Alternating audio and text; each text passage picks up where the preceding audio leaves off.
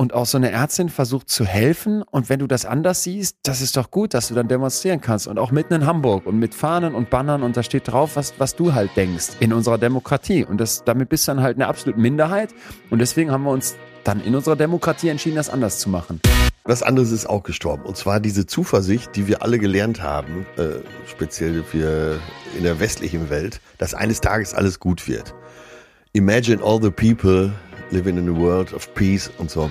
Ich denke mir einfach immer, dass Menschen ihr erklären müssen, dass sie sind und dass sie sind, wie sie sind.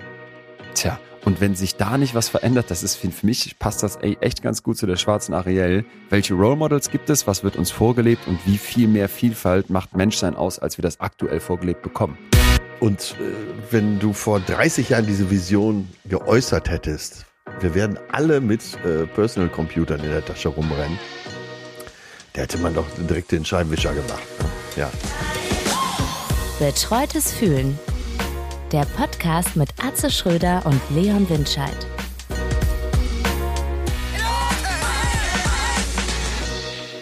Leon, guten Morgen. Guten Morgen, Atze. Heute, Montag. Heute steht der Jahresrückblick an. Ja, 19. Dezember, das Jahr ist fast vorbei. Und, wir haben einiges vor. Wenn du jetzt äh, so kurz nachdem du aufgewacht bist, oder äh, ja, auf diesem Montagmorgen, dieses Jahr so mit einem Wort beschreiben solltest oder mit einem Satz, ein Gefühl, dein Gefühl zu diesem Jahr. Oh. Ich hatte also, als mich gerade nach einem Wort gefragt hast, kam mir sofort in den Kopf so irre, aber ne, dass alles so absurd war und vieles so ungreifbar ist und ich auch bei vielen Sachen das Gefühl habe, ich habe es noch nicht gepackt und dann wiederum auch irre, jetzt ganz für mich persönlich gesprochen, irre gut an vielen Stellen. Wenn es auch persönlich ein paar Wendungen gab dieses Jahr, die, die auch wiederum wahnsinnig waren in beide Richtungen. Aber ich weiß nicht, irre ist für mich noch kein Gefühl. Hast du schon eins? Dann überlege ich mal weiter. Äh, naja, eben, als ich so ein paar Stichpunkte mir aufgeschrieben habe, da habe ich äh, dann gedacht, naja, dieses Jahr war sowohl für dich als auch für mich mal wieder so ein Jahr, wo wir, man kann es ja nicht anders sagen, auch viele große Erfolge gefeiert haben. Geschäftlich, äh, beruflich, aber auch privat. Uns geht's ja ziemlich gut. Und das geht äh, Hand in Hand mit dem Gefühl, dass es ganz schön viele Menschen gibt, denen es nicht gut geht. Ja. Und wenn ich, ja, ein irres Jahr und es mit einem ambivalenten Gefühl. Also ich würde, glaube ich, sagen, gefordert wäre mein Gefühl. Ja. Das hat positive Seiten, das hat negative Seiten. Ich denke da immer gerne an die Leidenschaftsforschung, die ich total schätze, wo ein Professor Vallerand aus Kanada mal sehr schön aufgedröselt hat, das war ja eine unserer ersten, wenn nicht die erste Folge, wo es um Leidenschaft ging, ja. dass Leidenschaft eben zwei Seiten hat und dass wir einmal so eine sehr, sehr gesunde Form der Leidenschaft haben, wo Menschen in dem, was sie tun, aufgehen und das genießen und sich daran freuen und so richtig so ein Feuer in denen brennt an Energie. Das fühle ich an ganz vielen Stellen jetzt nochmal rein persönlich für das, was ich mache. Und dann gibt es aber auch ein, also es ist die sogenannte harmonische Leidenschaft übrigens.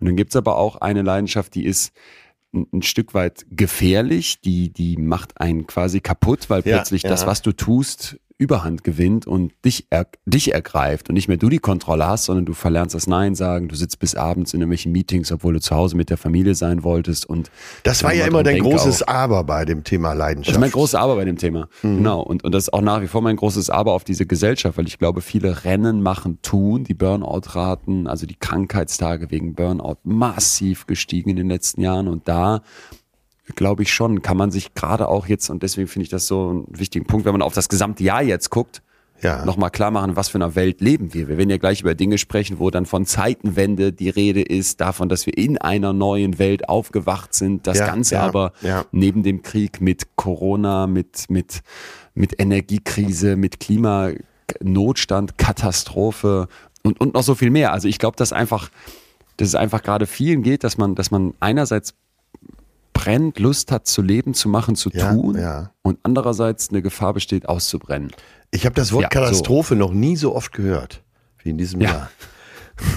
und äh, ja, wenn wir drüber lachen, ist es schon fast ein bisschen Galgenhumor.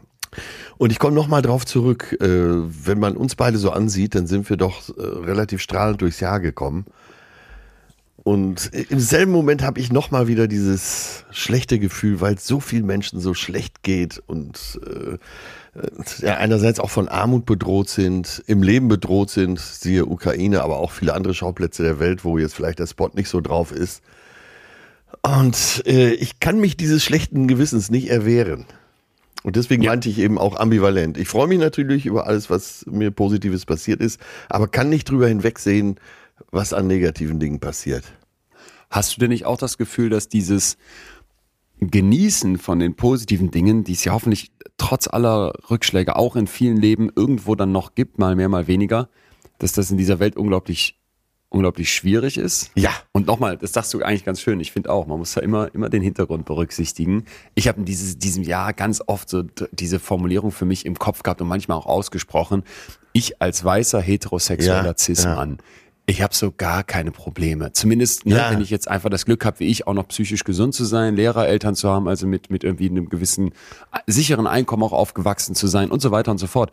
Und ich habe so manchmal das Gefühl, und das, da, ja, das ist dann irgendwie auch das, das, das perfide daran oder das vielleicht fast schon perverse, dass man dann selber da sitzt und denkt, man kann es ja gar nicht mehr genießen, obwohl man irgendwie so Teil des Problems ist.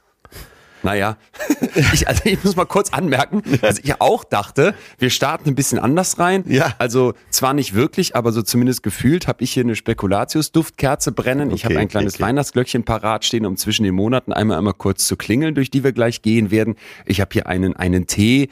Ich habe noch mein, ich habe meine Weihnachtsmannmütze an und und überall jetzt schon das das das 19. Türchen offen ist. Natürlich Weihnachtsdeko stehen bis zum Getno, also alles übertrieben. Aber das war so ein bisschen auch mein Mindset, mit dem ich heute Morgen rein kam, weil ich so dachte, okay, äh, zum ersten Mal seit Jahren ist es jetzt ganz persönlich bei mir so, dass ich es im Dezember geschafft habe, ein bisschen Weihnachtsstimmung aufkommen zu lassen, weil es eben nicht ganz so irre war. Ich habe meine, meine toxische Leidenschaft, wo es vielleicht zu viel wird mit dem Feuer und die Gefahr des Ausbrennens, ja, ja, diesen, ja. diesen, Dezember ganz gut im Griff.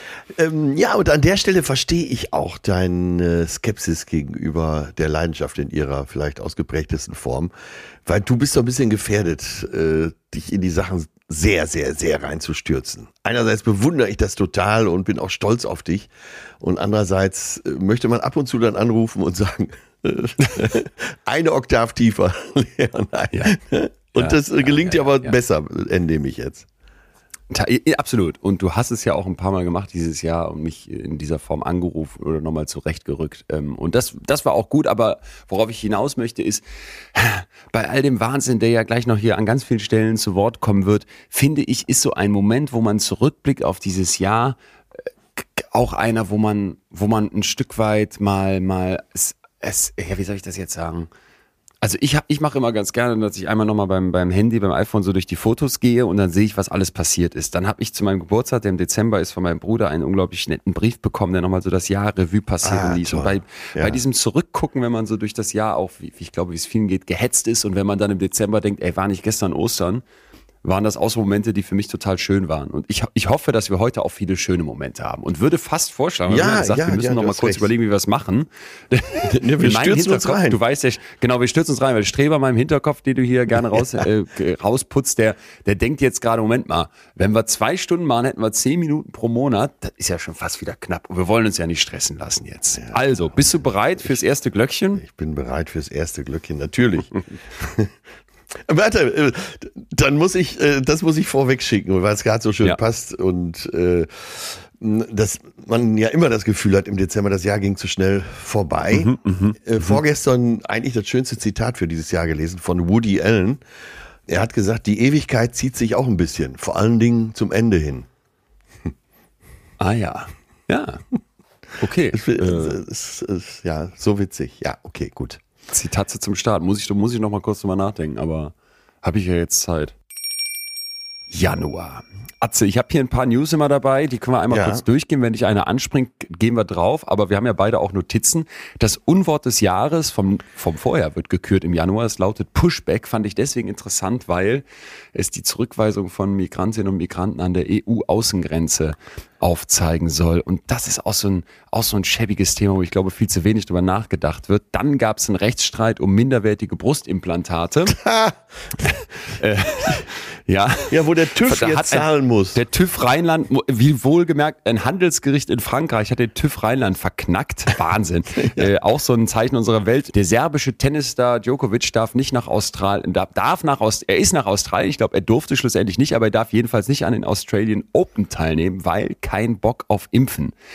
Auch so ein Ding. Vielleicht Corona im Januar 2022 war noch so ein Riesenthema, hatte ich das Gefühl.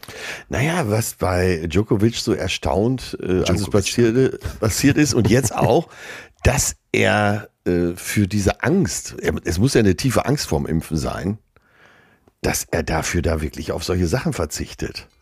Und das hat mir so zu denken gegeben. Zunächst denkst du ja äh, mal, ach, was, so ein Idiot, soll sich impfen lassen, fertig. Andererseits äh, hat es mir mal wieder gezeigt, dass man ja auch Ängste ernst nehmen muss. Und wenn jemand, äh, der lange Weltranglisten Erster war, sagt, nee, ich habe zu viel Angst davor, was mit mir dann passiert, tja, muss man auch ernst nehmen. So eine Angst. Ja, muss man ernst nehmen. Klar, natürlich. Ich fand ehrlich gesagt ziemlich interessant, wenn man sich dann mal anguckt, dass da ja diese Omikron-Variante sich ankündigte, die ja dann, äh, obwohl die Infektionszahlen massiv gestiegen sind, also im März 22 mal kurzer Vorgriff, sind die, werden die Inzidenzzahlen auf Rekordhoch sein. Ja. Wo man früher ja wirklich jeden Tag geguckt hat bei Spiegel Online, was sind die Zahlen und so, habe ich so gemerkt, dass im Verlaufe von 22 das so drastisch abgenommen hat, in meinem Leben eine, eine, eine Rolle zu spielen. Also ich da morgens auf irgendwelche Inzidenzzahlen gucke, war relativ bald äh, komplett gar nicht mehr da. Und dann, das fand ich ganz interessant, gab es regelmäßig über die komplette Pandemie hinweg Befragungen. Und eine davon, die ich mir nochmal rausgesucht habe, war jetzt im Rückblick, wie die Deutschen drei Jahre später auf diese Pandemie blicken. Wo ganz interessant war, du hast es eben schon ange angesprochen, das Thema Krise haben wir, glaube ich, nie so oft gehört oder Katastrophe wie dieses Jahr. Nämlich, dass bei vielen Menschen dieser Ja. dieser, diese Corona-Pandemie in den Hintergrund getreten ist, weil andere Krisen mehr Sorgen machen. Ukraine-Krieg, ne? Inflation, Energiepreise. So, und dann habe ich mich gefragt, haben wir eigentlich ein Pensum an Angst? Tja, man weiß schon gar nicht mehr, äh, bei äh, Baywatch Berlin würde man jetzt sagen, äh, das Panikmanagement. Man weiß gar nicht, wie man die Angst jetzt so verteilen soll. So, äh, Ja, genau. So ein Gefühl habe ich. Äh, Mehr als Genau. 100 Prozent hat ja keiner, aber wo habe ich jetzt am meisten Angst vor? Was ist Platz zwei? Was ist Platz drei? Vor zwei Jahren hätte das noch ganz anders ausgesehen. Wie viele Menschen in deinem Umfeld kennst du, die Corona hatten dieses Jahr? Und Äh, Quasi alle. ja, und wenn jemand anruft und sagt, ich habe Corona, das ist so ungefähr wie sonst, äh, ich habe eine Erkältung. Wenn überhaupt noch. Ja. Würdest Ja. du denn im Ja, ja. Rückblick sagen, dass äh, es am Anfang zu viel Panikmache gab? Oh, da Oder habe ich richtig Angst vor gehabt vor dieser Frage. Ja. ja, ja. Oder, die mu- die musst du doch gar nicht beantworten. Oder ist es so, dass die Varianten äh, sich eben so verändert haben, dass sie dann eher einer nicht tödlichen, weil es kann zu einem gewissen Prozentsatz ist es ja immer noch tödlich. Ja, ich will mal das Virologische außen vor lassen. Das kann ich Gut. nicht beurteilen. Mein Eindruck war immer, okay, da kommt diese krasse Welle auf uns zu und wenn nicht geimpft worden wäre, wenn es nicht auch drastische Maßnahmen gegeben hätte. Ich meine, wir erinnern uns, was hier passiert ist, als die, als die Intensivstationen voll waren, Ja, als die ja. Impfquote G0 war. Italien, als, äh, als Italien, Tote Italien, als die, Genau, als, also die, die mussten in Flugzeugen um um die Welt geflogen werden, die Betroffenen. Und da finde ich es ehrlich gesagt immer noch ziemlich zynisch, Ja. jetzt von Panikmache zu sprechen Genau. oder nochmal so rein dieser psychologische Aspekt halt zu sagen, da wurde mit Angst gespielt. Ich glaube, wenn du da ein, ein Entscheider warst, eine Entscheiderin, dann hattest du selber, selber im Zweifel auch total Angst, totale Unsicherheit. Und ich bin nach wie vor der festen Überzeugung, dass, dass die Maßnahmen, die erstmal ergriffen wurden, ganz, ganz zentral waren. Aber, und das ist eben auch für mich so spannend, man merkt dann ja schon, okay, zum einen gewöhnt man sich daran, dass das da ist. Ne? Drei Dinge machen uns Angst. Das Unbekannte, das Unkontrollierbare und das Unvorhersehbare. Und das traf alles irgendwann auf Covid nicht mehr zu, weil wir das kannten, weil wir gefühlt eine Kontrolle zurückbekommen haben und so weiter. Und da denke ich mir dann schon, wenn man sich nochmal vor Augen führt, was ist eigentlich Angst, nämlich ein unglaublicher, eine unglaublich fokussierende Emotion, wo man eher Scheuklappen aufgesetzt bekommt und wie so ein Suchscheinwerfer guckt, worauf richtet sich meine Angst gerade, weil da ist die größte Gefahr aus meiner Sicht, da muss ich mich, da muss ich mich schützen oder reagieren.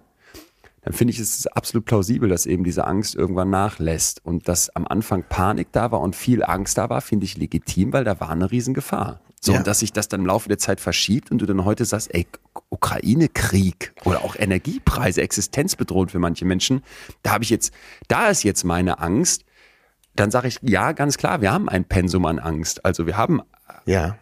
Angst, die sich auf, auf bestimmte Sachen konzentriert und du kannst nicht einfach vor allem Angst haben. Gibt es denn eine Zeitspanne äh, für so große Katastrophen in einem persönlichen Leben, wo man sagt, äh, so nach einem halben Jahr hat man erforscht, nimmt automatisch die Panik und die Angst ein bisschen ab? Also das gilt nicht pauschal. Da kannst du ah, okay. jetzt nicht einfach sagen, das mhm. ist der Zeitraum. Aber eine Sache gilt für alle extremen Gefühle. Ich sage immer dazu, wenn man psychisch gesund ist, ne? weil mhm. Menschen, die eine Panikstörung haben oder eine Angststörung haben, da trifft das nicht einfach zu. Aber grundsätzlich sind die extremen Gefühlszustände, die guten wie die negativen, die sind kurze Sprints. Also zum Beispiel massive Angst, vielleicht sogar Panik, ist auf keinen Fall dafür gedacht gewesen, dass die auf einer Langstrecke hält. Und deswegen, deswegen, das wäre ganz interessant gewesen, was, also wäre ganz interessant gewesen, was passiert wäre, wenn jetzt die Corona-Pandemie einfach so weitergegangen wäre, mit mehr Impfung, mit mehr Sicherheit, viel weniger Intensivbelegung und es keine so krassen anderen Krisen drumherum gegeben hätte. Ja. Weil ich glaube, dann hätten wir beobachtet, dass die Angst ja, der Menschen ja. massiv runtergeht und sich nicht den nächsten Spot suchen muss. Ja. Ja, und ich glaube, das ist die Verunsicherung, dass wir so einen Spot nach dem anderen geliefert bekommen. Wir müssen weitermachen. Februar. Februar. Februar? Ja, der Auch Februar steht in diesem Jahr ganz klar für mich, ganz, ganz, ganz klar eben für den Beginn des Ukraine-Kriegs. Ja. Die, Russland ist einmarschiert und äh, ich habe mal, ich habe jetzt eine Liste liegen, wer von den Prominenten in jedem Monat so gestorben ist. Und ich habe ah, ja, ja. für Januar habe ich schon gar nichts mehr gesagt.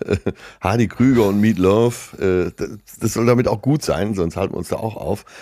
Aber für den Februar hätte ich auch noch ein paar Namen hinschreiben können. Ich habe mir aber ganz fett Ukraine hingeschrieben.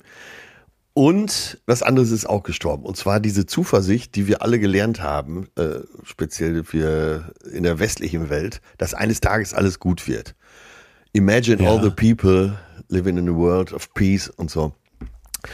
Das ist weg. Das, dieses Gefühl, dass irgendwann alles gut ist, dass irgendwann äh, es keine Armut mehr gibt, dass irgendwann mhm. es keine Krankheiten mehr gibt und irgendwann überall auf der Welt Friede ist, ist wirklich weg. Und ich glaube, das hat uns dieses Jahr, behaupte ich jetzt einfach mal, am meisten den Boden weggezogen. Und da gab es keinen ja. mehr von, äh, nicht mal mehr der Papst und Olaf Scholz und Angela Merkel, die uns erzählen konnten, äh, naja Leute, es wird schon nicht so schlimm. Nee. Weiter so. We weiter so war vorbei. Ja, weiter so war vorbei, richtig.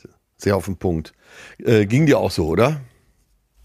Also ich musste jetzt nochmal an diesen Morgen denken, als ich wach wurde, 24. Februar 2022 und Du, also es gab ja diese Anbahnungen vorher, ne? Das ja. muss man vielleicht auch nochmal dazu sagen. Es gab schon am 8. Februar aus Sorge um die Lage in der Ukraine Treffen von den, von den Staatsoberhäuptern. Aber, es gab dann aber Zelensky hat zu der Zeit und äh, viele ja. aus der äh, Regierungsriege ja. der Ukraine haben gesagt, nein, die werden nicht angreifen. Nee, genau, genau. Das war so der Eindruck. Dann ist noch, ist noch, da, das werde ich nicht vergessen, dieses Bild. Scholz zu Putin gereist und man hatte ja. das Gefühl, in Russland muss so eine Strafkolonie 17 äh, Jahre lang diesen Marmortisch vorbereitet haben, der wirklich äh, quasi 25 Meter lang ist, damit Scholz und Putin so weit wie möglich auseinandersitzen. Und dann erklärt der, äh, der russische Präsident neun Tage vor dem Einmarsch, dass Russland natürlich keinen Krieg in Europa wolle. Natürlich nicht, nochmal mit Ausrufezeichen. Und dann wirst du an diesem 24. Februar wach und ich weiß noch genau, wie ich mein Handy raus, äh, rausnehme und ich folge auch so ein paar internationalen Nachrichtenseiten und da war die New York Times und die hatten diese Bilder ja. Einmarsch in der Ukraine. Ja. Und mir fiel, also ich muss selber sagen, obwohl es diese ganzen Warnungen vorher gab, mir fiel die Kinnlade runter also die, die Baerbock hat ja danach gesagt, wir sind in einer anderen Welt aufgewacht. Ja, das, das Gefühl hatte ich auch. Ja, ja. Wir dürfen eins nicht vergessen. Und das äh, ist ja letztendlich ein psychologischer Ansatz. Wenn wir Putin beurteilen, Putin ist Geheimdienstler. Das ist ein KGB-Mann. Der war ja auch lange in Dresden und hat da die äh, örtliche Dependance des KGB geleitet. Ähm, wenn du dir das jetzt mal bewusst machst, was musst du für ein Mensch sein, der zum Geheimdienst geht? Leute ausspioniert, Leute auch umbringen lässt und so. Da ist ja eine gewisse Psyche schon vorhanden. Das heißt, solche Leute denken in, äh, bist du dafür oder dagegen? Bist du für mich oder gegen mich? Und mhm. alle Ansätze, die wir sonst so kennen von Staatsmännern, dass man Kompromisse schließt und so weiter, die kommen da ja gar nicht zum Tragen, weil dieser Mensch ja in ganz anderen Kategorien denkt. Ich meine, das ist jetzt mhm. so ein äh, Einschuss von der Seite, aber ähm, das habe ich dieses Jahr immer wieder gedacht. Der Mensch ist ein Geheimdienstler. Das heißt, von vornherein hat er eine andere Denke. Weißt du, was ich meine? Ich weiß, was du meinst. Weil, weil andere große Staatsmänner ja. äh, haben alle irgendwo im, äh, diese politische Erfahrung, diese Kompromisserfahrung. Äh, da wird auch schon mal mit den Säbeln gerasselt, aber das führt äh, meistens dann äh, zu irgendeinem anderen Weg. Aber da ist ein Geheimdienstler Staatschef. Das ist der Wahnsinn. Also ich fand Wahnsinn, genau, weil was du sagst, ist ja lange bekannt. Und ja. ist jetzt nichts Neues, dass das und wie in Russland mit Demokratie umgegangen wird.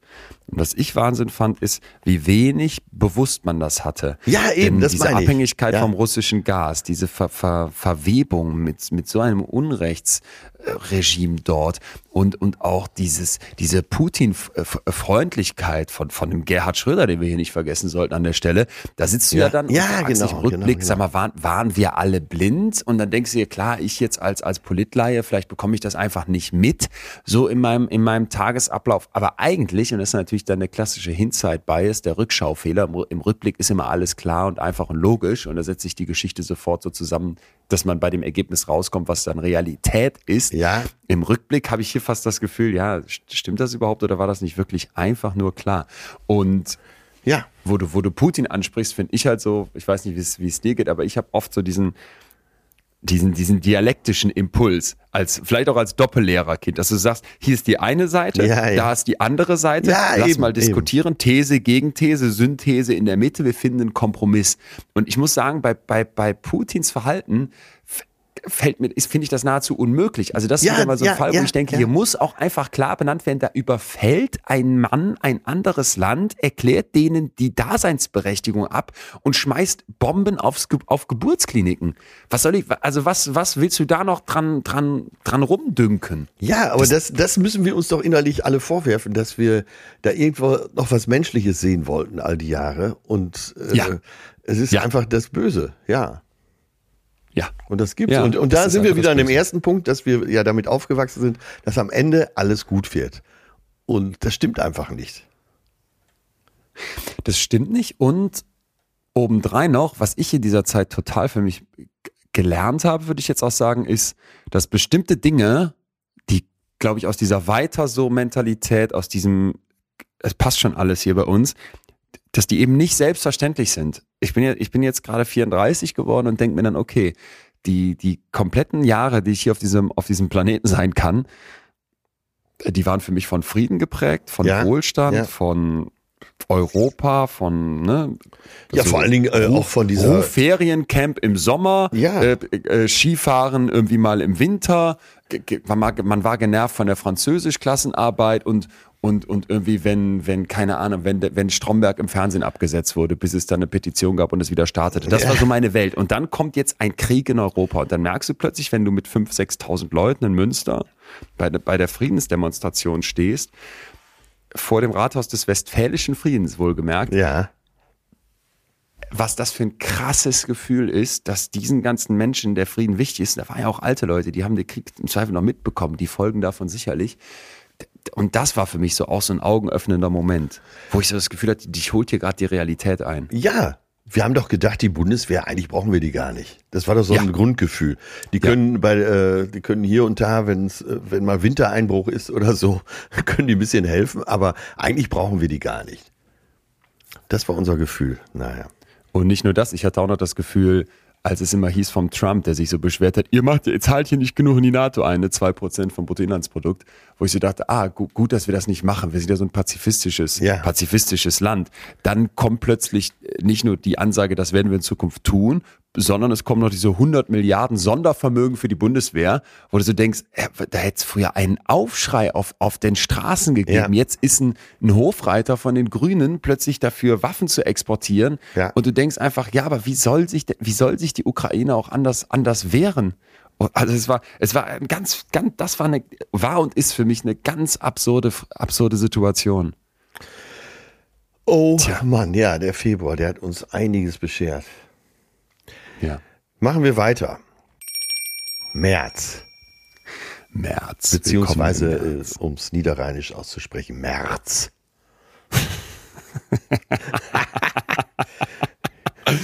Jo, was haben wir denn alles? AfD wird als Verdachtsfall eingestuft. Ehrlich gesagt hast du das Gefühl, okay, interessant, dass es dafür noch so Prozesse in Deutschland braucht. Gut, gehört aber auch zur Rechtsstaatlichkeit. Äh, Benzinpreise über zwei Euro habe ich hier mal notiert. Wirecard, Vorstandschef Markus Braun wird angeklagt. Riesending, Milliarden, Ja. Milliarden verschütt, die armen Anleger geprellt. Und Tesla eröffnet in Grünheide seine erste europäische Autofabrik. Da, dann lass uns mal ganz kurz auf Wirecard gehen, weil das, äh, da ist viel Geld den Bach runtergegangen. Viele Anleger sind auch geprellt worden. Das, das ist die traurige Seite. Aber die lustige Seite ist, dass gar keiner ganz genau weiß, was da abgeht. Und ähm, also egal, wo du Wirecard ansprichst, außer jetzt vielleicht bei Bankern, die sich wirklich damit beschäftigt haben, denkt doch ja, ja Wirecard, ne?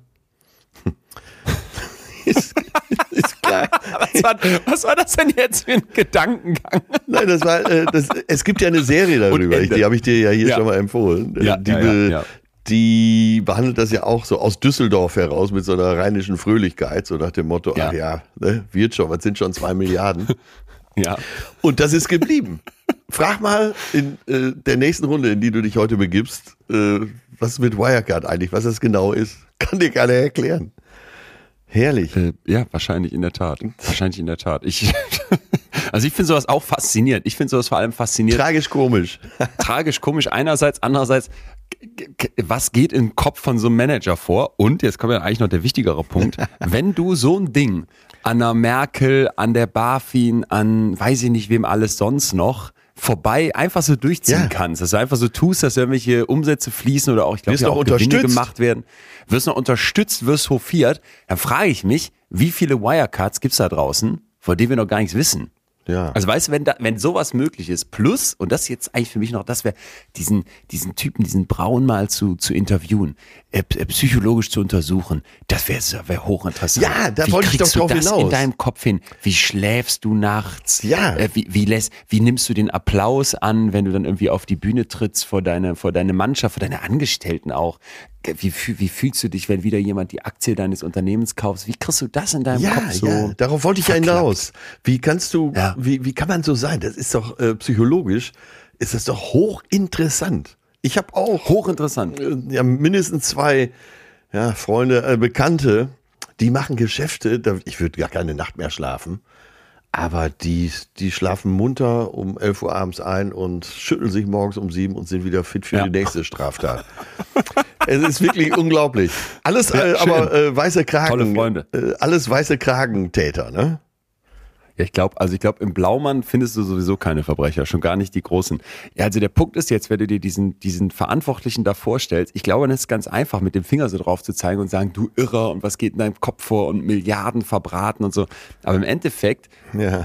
glaube ich einfach, muss man sich da auch mal wieder diesen Begriff der kognitiven Dissonanz ins Gedächtnis rufen. ja. Und der wirkt in allen Köpfen. Wir tun auf der einen Seite etwas und haben Werte auf der anderen Seite. Und wenn das nicht zusammenpasst, ne, ich sag mal ein Beispiel, ich liebe meinen Hund und will niemals, dass Tiere gequält werden, aber auf der anderen Seite haue ich mir das Schweineschnitzel rein und wenn ich mal einen Meter weiter denken würde, wäre mir klar, wie sehr die Schweine dafür gequält werden. So, das ist eine Art von kognitiver Dissonanz, die, glaube ich, ganz viele Menschen mit sich ausmachen müssen. Ja. Ich mache tausend andere Beispiele in meinem Kopf jeden Tag, die ich mit mir klären muss, aber das zeigt, zu welchen Spagaten dein Hirn in der Lage ist. Ne? Und das glaube ich, ich glaube, dass so jemand gar nicht so so abgedreht sein muss, also dass der jetzt irgendwie da psychisch sitzt und denkst, boah, der ist ja ganz heftig, sondern dass du erschrocken sein wirst, wie in Anführungsstrichen normal der ist. Ja, ja, ja. Und äh, was du gerade geschildert hast, hat dann aber auch viel mit Verdrängung wahrscheinlich zu tun. Und die Fälle, die ich so kenne, die machen das sehr, sehr bewusst und sehr systematisch. Und, ah, okay. Und ja. Äh, ja, halt den Rest für bekloppt. Ah, ich, wenn ich jetzt hier ausholen will, willst du heute den Mund nicht mehr zukriegen. Aber wie sowas startet, wie sowas weitergeht und ja. plötzlich hat man seinen Hauptfirmensitz in Lettland, ohne jemals da gewesen zu sein und so weiter. Ja, wir halten uns da auf. Aber Wirecard wir, kann mir immer noch keiner richtig erklären. Äh, nee, müssen wir mal gucken. Im März gab es tatsächlich äh, einen Tod, der mich sehr berührt hat. Und zwar der Drama von ja. den Foo Fighters ist gestorben, Taylor Hawkins. Äh, ja, ein Leben lang immer viel mit Drogen zu tun gehabt. Die Foo Fighters waren gerade auf Welttournee. Und ach, Ironie des Schicksals, wo stirbt Taylor Hawkins einsam im, Hotel, im Hotelzimmer in Bogota in Kolumbien? Ja, da wollte ich nur mal kurz dran erinnern. Äh, muss man vielleicht gar nicht so kurz noch dran erinnern, sondern mal dich fragen. Du warst ja, äh, wenn ich es richtig im Kopf habe, jahrelang Schlagzeuger und auch extrem Musik, Musik interessiert oder ja auch musikalisch, weil ich habe oft das Gefühl, du lässt das hier nur so nebenbei mal fallen. Ich weiß aber aus anderen Kontexten, dass du da viel mehr drüber sprichst. Ich muss gestehen, dass ich mich da einfach gar nicht mit auskenne. Ich kenne die ganzen Namen dann oft nicht, kenne die Foo Fighters, aber den Drummer hätte ich nie gekannt. Sag mal, wieso, wieso ist das so ein also was, was ist da, was ist da für dich so das Thema? Ist das dann, dass du selber mal Musik gemacht hast, Musiker warst? Würdest du dich als Musiker bezeichnen? Was, was hat Musik für eine Rolle in deinem Leben? Ich würde mich nicht mehr als Musiker bezeichnen, war aber jahrelang im Profimusiker und äh, ja, bei Taylor Hawkins ist so erstmal Foo Fighters, tolle Band. Ja. Wenn man sie gesehen hat, ging die Post ab. Wenn du jetzt in dir kramst, gibt es sicher auch einige Musikacts, äh, wo dich das dann vielleicht in ein paar Jahren mehr berührt. Und äh, Taylor Hawkins äh, stand halt für einen ganz tollen Künstler, wo man immer schon gemerkt hat, äh, innerlich ist er auf dem Drahtseil unterwegs. Und wenn es dann wirklich passiert, dann haut es einen dann doch so ein bisschen mit um. Und das war das, was mhm. mich da so beeindruckt hat. Okay. Ja. ja.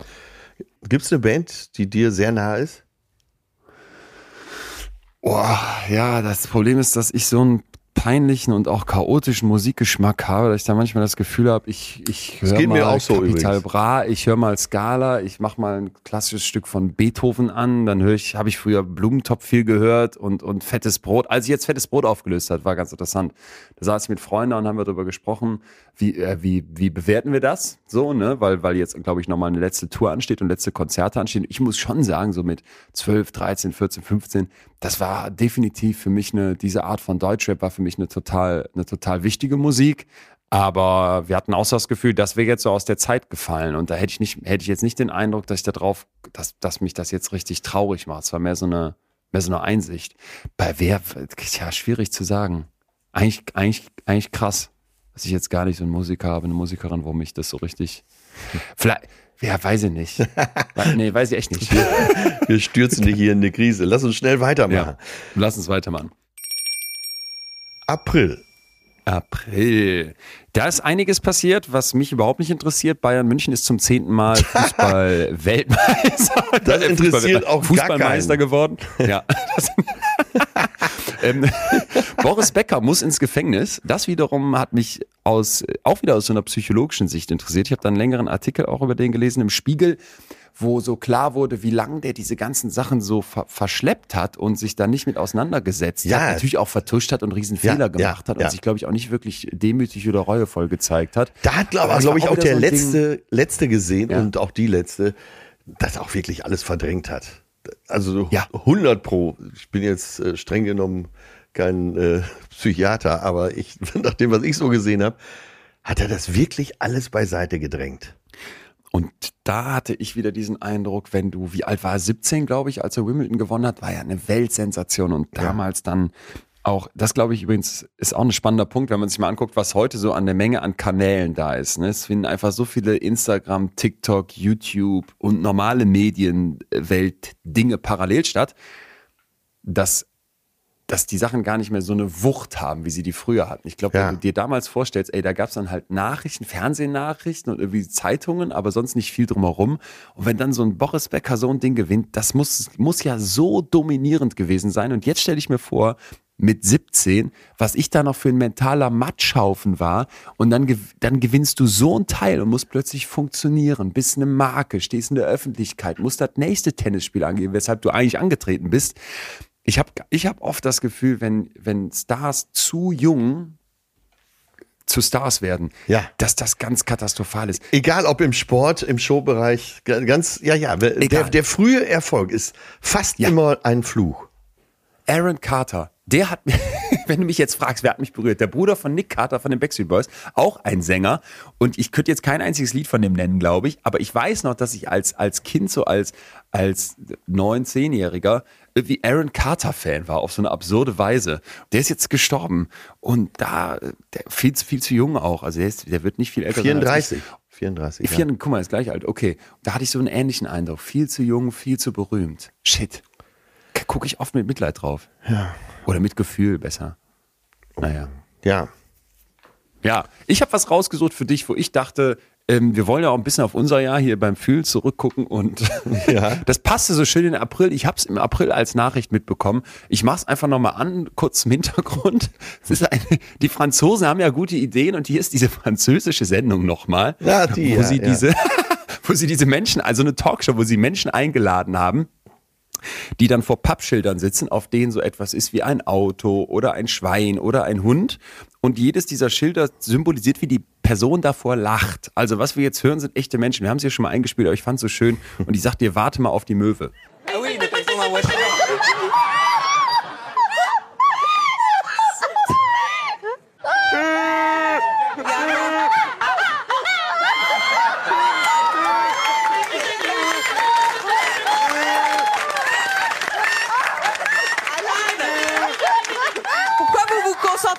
Rire Ça joue pas.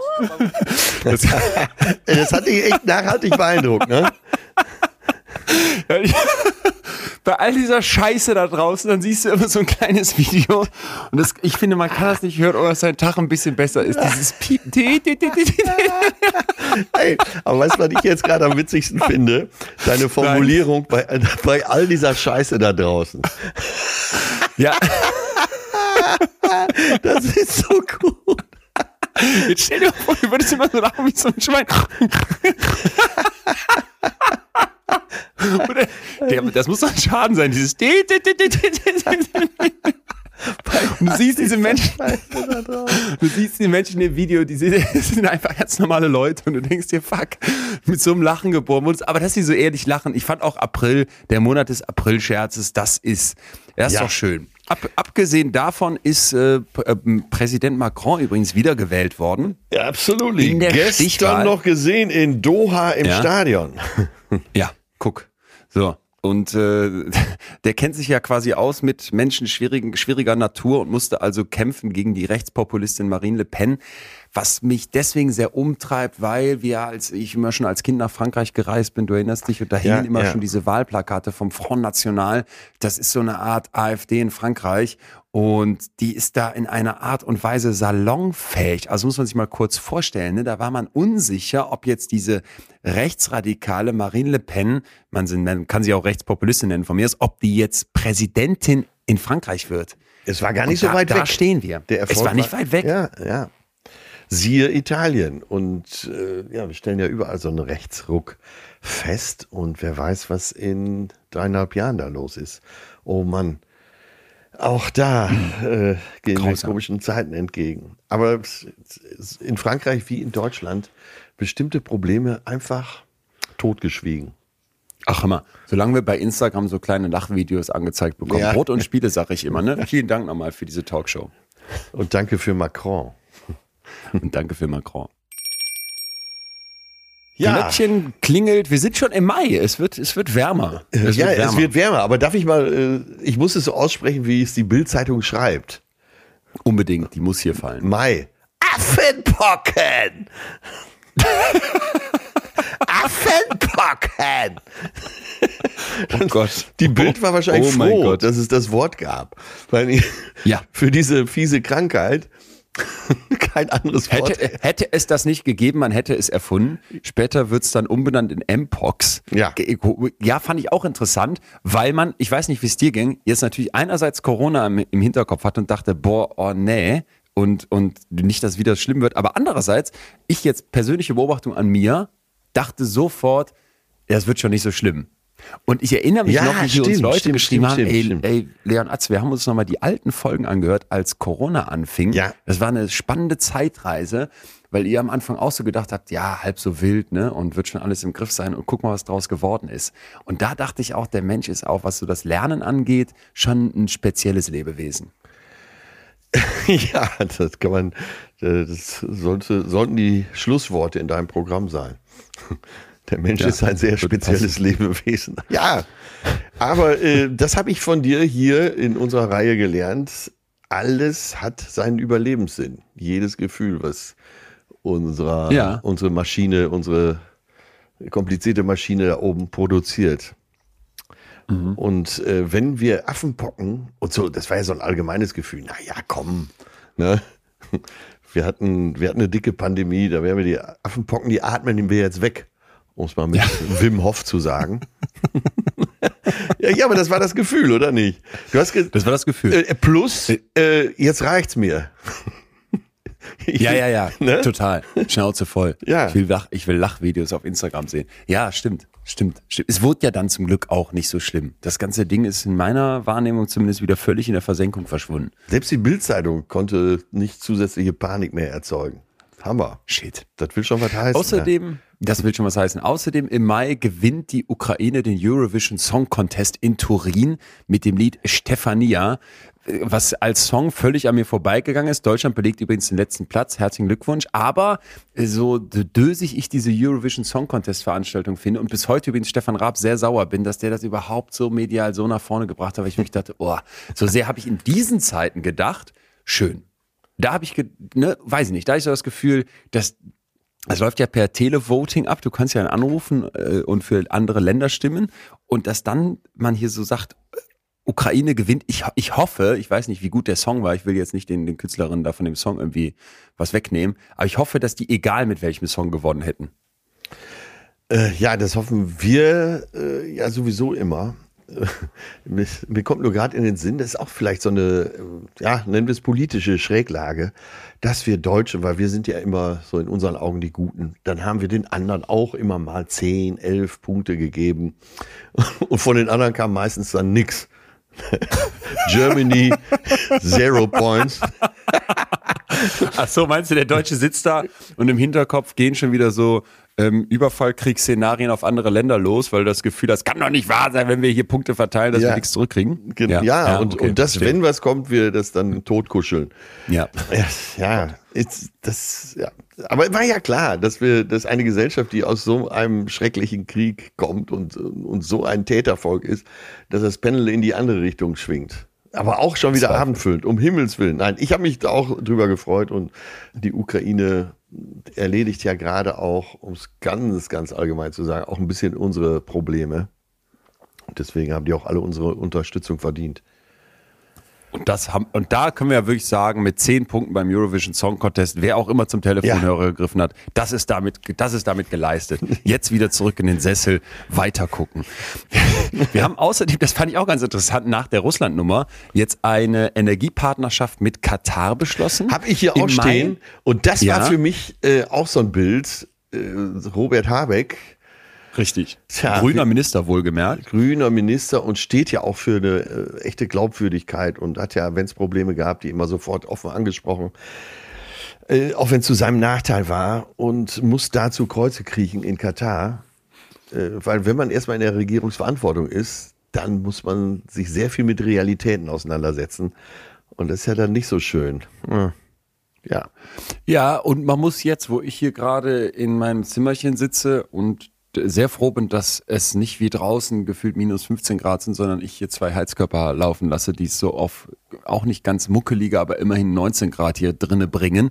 Da muss man auch dazu sagen, ich weiß ja nicht, womit du heizt, aber bei mir brennt hier so ein Gasboiler in der Bude. Und dann dann kann und kann und darf und sollte man sich aufregen und Veränderungen fordern und und ja, weiß nicht, da müssen Dinge getan werden, aber das ist dann auch einfach Realität, dass wir dieses Gas scheinbar brauchen, ne? Und Ja, tja, vor allen Dingen, äh, das meinte ich ja, Ja. heute Morgen bei der ersten Tasse Kaffee, dass äh, woanders und gar nicht so weit weg von uns Menschen sitzen, die gar nicht heizen können, ja. die kein Licht haben, die Angst haben müssen, dass denen die nächste Drohne auf den Kopf fällt. Das, ist, das zerreißt einen doch und das zerreißt uns alle doch. Das zerreißt mich, aber Thema kognitive Dissonanz, das zerreißt mich doch in ganz viele Richtungen. Ja, weil ich ja. denk dann, okay, das kann ja nicht, das ist ja grausam, dass sie das er- erleiden müssen und dass es denen da so geht. Jetzt könnte man, wenn man das ver vereinfachen wollte, wahrscheinlich ist es viel zu einfach, es ist komplexer, aber jetzt könnte man ja runterbrechen und sagen, ein, Teil dessen, dass die Menschen in der Ukraine gerade so leiden, hängt auch davon ab, dass wir Ja. Russland da Milliarden rüberschieben, um deren Gas zu kaufen und vielleicht Jahre, wenn nicht Jahrzehnte lang, da viel zu viel gute Miene zum bösen Spiel gemacht haben. Und, und dann plötzlich holt uns da, ich sag's nochmal, die Realität ein. Und jetzt sagen wir, okay, pass mal auf, das mit Russland läuft nicht mehr, das ist jetzt auf die Füße gefallen, ab nach Katar, lass mal da gucken, wie es mit dem Gas aussieht. Das wird dann hingebracht mit dem Schiff. Ja, da stirbst wie du dann den nächsten den Menschen in Tod. Katar. Da stirbst du an den nächsten Tod. Und dann sagst du dann in zehn Jahren, boah, jetzt, ich, das ist ja noch mal krasser geworden für die Homosexuellen in Katar. Oder die, die, die, die haben jetzt, die wollen jetzt ja auch noch die Olympischen Winterspiele machen und bauen jetzt ganz große Kühlschränke. Und das müssen wieder die Paki Pakistanis machen, die dann unter menschenunwürdigen Bedingungen als moderne Sklaven das da hochziehen müssen. Wie sehr interessiert mich das eigentlich? Ja, ah, die sind ja. zumindest weiter weg. Die sind zumindest weiter weg. Und die haben auch eine dunklere Hautfarbe als die Menschen Ja, in der Ukraine. genau, Das interessiert mich genau. nicht so sehr. Das interessiert mich nicht so sehr. Also das ist doch das ist doch unsere Welt und da ist halt einfach auch muss und nochmal, da kann sich keiner von freisprechen. Nein, man einfach erschrickt doch über Punkt sich selbst. Genau, man erschrickt über sich selbst. Ich habe mich dieses Jahr an vielen Stellen über mich selbst erschrocken. Ja. Oh Gott, und unser moralischer Kompass, der war doch so gerade. Und alles Gute war gut und das Böse war böse. Und dann wird alles durcheinandergewirbelt und dann stehst du da und denkst dir, ja, so einfach ist die Welt nun mal nicht. Zwei Nachrichten habe ich noch im Mai für dich, die mich sehr beschäftigt haben. Die, die eine passt ganz gut dazu, was wir gerade besprochen haben, auf eine absurde Weise. Also ich bin gespannt, ob dir das auch die Schuhe aussieht, kommen wir gleich zu. Und zwar folgende. Am 3. Mai 2022 ereilt mich eine Nachricht, die sich wohl schon auf einen Geschäftsbericht vom Vorjahr bezieht, aber trotzdem kam jetzt die, die, der, die große Message. Rügenwalder Mühle verkauft erstmals mehr fleischlose Produkte als Fleisch.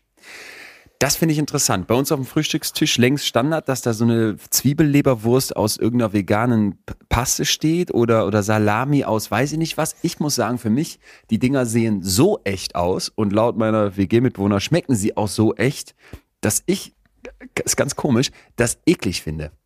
Früher habe ich Leberwurst, Äh, ja, Kuhwurst ja, gegessen ja, und jetzt das kommt so nah dran, dass ich als Vegetarier denke, bah, ich will Ja. doch kein Fleisch essen. Nee, dann hörst du nach oben rein, dass da so viel Zeug drin ist, was du auch nicht essen willst. Irgendwie, weiß ich nicht, von Palmöl über irgendwelche, Genau, irgendwelche genau. weiß ich nicht, Ei, Eipulver oder weiß ich nicht was. Aber ich fand es erstmal interessant. Rügenwalder Mühle, so diese Leberwurst-Werbung, wir haben sie alle noch im Ohr. Wie er? Ähm, da gab es so einen Song, Rügenwalder, mit dem Wochenende. Duftig, bla, da, da, da, da, da. Okay, und jetzt denke ich mir, okay, mehr Veggie-Produkte als Fleisch. Ja, und da auch das Verrückte, wir machen uns vorgestern so mexikanische Raps, so Tortillas letztendlich. Ja. Und haben alles, haben die Guacamole und haben die Bohnen und haben äh, Tomaten und Zwiebeln und alles liegt da. Und eben veganes Hack. So, jetzt packst du das Ja. alles da rein, rollst das zusammen und isst das und denkst hinterher, wenn du satt bist, was sollte eigentlich das vegane Hack da drin? Und das ist, da sind wir schon wieder an so einem absurden Punkt. Wir sind so drauf Ja. trainiert, dass es dann dabei sein muss. Das, das hat überhaupt keine Rolle Ja. mehr gespielt. Ne? Du hättest das Ding sowieso komplett vegan essen können. Ja, ich, ich denke oft bei diesen veganen Sachen, wenn ich die dann, wenn ich die dann doch esse, letztens bei Burger King habe ich diesen veganen Burger gegessen. Also ich, ich würde jetzt, ich würde jetzt für mich sagen, der sich da nicht so gut mit Fleisch mehr auskennt, ich hätte keinen Unterschied geschmeckt. Und das Einzige, was du am Ende noch schmeckst, sind Salze, Ja. irgendwelche Gewürze Ja, und ja, dann dieses verbrannte Fett. Und wenn du dann denkst, da, da quillen wir noch so ein Tier dazu, es ist, es ist eigentlich, ist es total ekelhaft und absurd. Total. Naja. Ja, ja, absurd, absurd. Ähm, ich muss diese Anekdote eben schnell noch loswerden. Das ist jetzt vielleicht zwei, drei Wochen her. Meine äh, Perle, die ja sehr gerne eben äh, und eigentlich ausschließlich vegan kocht, hatte gemacht ähm, vegane Gänsekeulen. So. Jetzt wissen natürlich alle. Hm. Ne, eine Ich habe dir sofort bei Instagram geschrieben. Das sah so geil aus. Ja, es sah wirklich geil aus. War gut gemacht. So gezupfte Austernpilze äh, angebraten in der Pfanne und so die Außenhaut wurde dann aus Reispapier gemacht. Und es schmeckte eigentlich sogar besser. Hm? Und was äh, kommt äh, gerade aus dem nächsten Umfeld, auch Männer in meinem Alter, rufen mich an und sagen, ey, was soll die Scheiße denn? Das ist doch keine Gänsekeule, das ist doch vegan, eine Gans kann doch nicht. Dann sage ich, pass auf, weil derjenige, der mich als ersten angerufen hat, den kenne ich nun mal sehr gut und ich kenne auch seine ganzen Blutwerte. ich sag pass auf, Leber kaputt, Cholesterin zu hoch, Blutdruck zu hoch, alles scheiße und du hast nur eine Frage im Kopf, wieso kann man zu so einem Ding wirklich Gänsekeule sagen? Ich das gibt's doch nicht, oder? Da gehört da verboten. Da gehört da Du verboten. kippst doch fast tot um. Ja, das ist Ja. richtig, aber es ist keine Gänsekeule. Nein, aber ich sage, es ist am schnellsten erklärt mit. Also, da wusste ich wieder, hier, Ja. äh, Albert Camus, das Leben ist absurd. Und somit die erste Wahrheit und damit elementar. Mann, Mann, alles absurd. Wir, ja, du hast es eingangs schon gesagt, hier, ich komme jetzt richtig schön. in Wallung. Du, aber du, Sehr, ist du gut, hast es gut. Eingangs raus. schon äh, mehrfach gesagt, wie weit wir von allem weg sind. Dann schimpfst du da drauf, schimpfst da drauf, isst Ja. aber eine Leiche mit deinem Schnitzel oder mit deinem Steak. Du trinkst, also dieser, dieser Satz, ich meine jetzt nicht den, äh, von mir aus den Milchbauern im Allgäu und so, ich rede hier von der Massenmilchherstellung. Wir nehmen Pflanzen, schicken die durch die Kuh, quälen die, diese Kuh damit und zapfen die hinten wieder ab. Absurder kann das Leben doch gar nicht mehr sein, oder? Mehr kognitive Dissonanz. Ich, ich wird ja in diesem Jahr noch ein Riesenaquarium in Berlin explodieren. Und diese Nachrichten, die dazu kamen, so traurig ich sie einerseits fand, weil ich bin auch Freund von Fischen und ich finde es toll, dass er wie, oder was heißt, ich finde das toll? Ich finde das, ich finde das schon Ja. absolut wichtig, dass wenn dann ein Fisch zappelt auf dem Boden liegt, dann Feuerwehrmann sagt, den tun wir jetzt in den Eimer zurück, dann siehst du dann nachher, wie so Helden, die irgendwie ne- nach einem Erdbeben angerückt sind, verschwitzte Feuerwehrmänner, wie sie drei weiß ich nicht, Bachsaiblinge gerettet haben. Und, und dann dachte ich so, ey Leute, und wir, wir, verschreddern sie hier die Küken und Ja. wir, wir braten sie in unseren Fischstäbchen und wir, und wir holen sie netzeweise aus dem Meer Ja, und die Delfine ja. und Schildkröten, all der Rest dabei ist uns so scheißegal. Und dann platzt da so ein Aquarium in Berlin.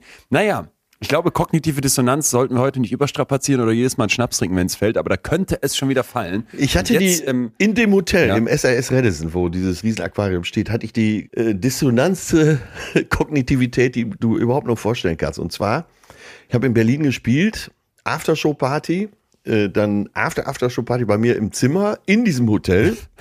ja. Alle da rein.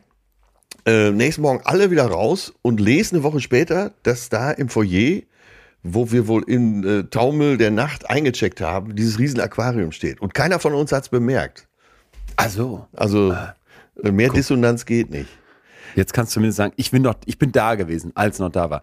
Äh, Ich bin da gewesen, ich fand äh, gut, den Postillon gut, der am nächsten Tag äh, nach dem Unfall sofort geschrieben hat, jetzt im Restaurant von diesem SAS Redison äh, Fischbuffet. Sorry. Äh, Und er, wird dir im Halse stecken bleiben. denn Jetzt kommt die zweite Nachricht, die mich wiederum. Wir haben ja eben über die absurde Welt gesprochen schon und über all das, womit wir hier so klarkommen müssen und den Wahnsinn, die mich echt aufhorchen ließ. CNN. Fische vor der Küste von Florida sind positiv getestet worden für ganz viele pharmazeutische Medikamente. Ja. Also es ist eine Untersuchung, da hat man Fische rausgefischt, hat man Fische rausgepickt, sogenannte Knochenfische und hat die dann analysiert, was die so alles enthalten. ja. Und die finden jetzt, und das, das ist halt eben heftig, in jedem dieser Knochenfische, die sie untersuchen, im Schnitt sieben unterschiedliche Medikamente. Zum Beispiel äh, Blutdruckmedikamente, dann haben die Antibiotika natürlich, Schmerzmittel und auch Antidepressiva. Und in einem Fisch finden sie 17 verschiedene davon in dessen Fischfleisch. So, und das, das, der, der Punkt ist jetzt, wenn man sich das mal kurz auf der Zunge zergehen lässt, die Fische im Meer haben, haben nachweisbar hohe Dosen von den Antidepressiva, die wir als Menschen zu uns nehmen und dann wieder ausscheiden und die dann ins Meer gelangen, in sich. Und die Forschende Jennifer Rehag, die das durchgeführt hat, die sagt, dass diese, dass diese diese Ergebnisse wirklich alarmierend sind, weil sie halt eben zeigen, dass dieses ja, dass, dass einerseits der Konsum von solchen Pharmazeutika extrem hoch ist und andererseits, dass das natürlich auch wieder die anderen Lebewesen, Lebewesen angreift. Ich erinnere mich an eine Untersuchung, da konnte man zeigen, dass Fische, denen man solche Antidepressiva verabreicht, dass die nicht mehr richtig vor Feinden wegschwimmen. So, also ganz kurz mal, die, die, dass wir in einer Welt leben, wo du jetzt im Fischfleisch Antidepressiva findest und vieles andere das, das war für mich auch so eine, so eine Botschaft dieses Jahr, die irgendwie für mich auch so, die war so bezeichnend. Weiß ich nicht. Ja, du, du hast ja recht. Vor allen Dingen, wenn man das dann wieder in den Zusammenhang mit diesem scheiß Aquarium bringt. Ja. Das ist ab, ja, absurder geht's doch fast gar nicht mehr. Absurder geht's nicht. Und ich würde sagen, es ist Zeit für den Song. Ich habe den Text mal rausgesucht. Feierabend, wie das duftet, kräftig, deftig, würzig, gut. Pommersche aus dem Buchenrauch, Naturgewürz. Und das schmeckt man auch. Pommersche aus dem Buchenrauch. Frisch auf den Tisch. So ist der Brauch. Ich glaube, diese Werbelieder, die man noch mitsingen kann von früher, da habe ich jetzt den Text vergessen, aber ich habe es genau im Ohr. Zeit mich fürs an- Glöckchen. Ja, ich erinnere mich an einen Werbespot, wo ich in so eine Veggie-Wurst beißen musste und mich fast übergeben hätte, also vor laufender Kamera. Und der Marketingchef der Firma von hinten rief, ich weiß.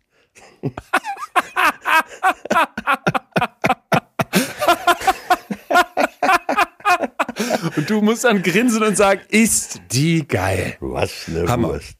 Was eine Wurst. Glöckchen und ab in den Sommer. Atze, hier WG kochen, ne? Wir Ja. gestern noch Lasagne bekommen mit, und zwar diesem Soja geschnetzelten Leute. Chorodrogerie.de. Da war das. Geht mal auf deren Seite, Da bestellt war's. euch da was. Was, wie was? Ja, dieses Ge- Soja geschnetzelte, das kannst du im Prinzip in alles reinmachen. Also Nein, so- da war mein so- Codewort. Koro. Wenn ich Koro höre, so. äh, regen sich bei mir schon die Säfte. Und das ist gut. Napsen ballern. Äh, und wir haben für euch auch was rausgeschlagen, natürlich, wenn ihr auf corodrogerie.de mal bestellen wollt. 5% Rabatt auf euren kompletten Einkauf. Einfach den Code fühlen mit echtem Ü, fühlen, alles groß geschrieben am Ende ein, eingeben, dann äh, nehmen wir 5% von der Rechnung runter für euch. Bitteschön, danke Coro. Juni, liebe Atze. Ah, Ja. Was, und Deutschland regt sich auf. Es ist also erstmal wieder einiges passiert, muss man sagen. Dokumente an Kassel, Riesenaufregung, weil ein indonesisches Künstlerkollektiv ein Bild zulässt, wenn ich es richtig im Kopf habe, das antisemitische Bildsprache beinhaltet. Es ist äh, G7-Gipfel in Elmau in Bayern und wir haben jetzt mittlerweile die ersten Panzerhaubitzen, also schwere, schwere Artilleriegeschütze aus Deutschland in die Ukraine äh, gebracht. Aber der, der größte Aufreger im Juni, das muss man einfach ganz klar sagen, das 9-Euro-Ticket. Ja, ich habe zwei große Nicht? Aufreger. Da stehen äh, US-Abtreibungsrecht gekippt und das 9-Euro-Ticket. Aber fahren wir mit Ja. dem 9-Euro-Ticket ruhig da mal hin. Also, ähm, eigentlich nur gutes Gefühl bei 9-Euro-Ticket. Und ich habe auch im Regionalexpress von Duisburg nach Münster gesessen, äh, quasi mit der Wange an die Scheibe gedrückt. Und trotzdem fand ich es gut, weil es gezeigt hat, dass der Bedarf da ist.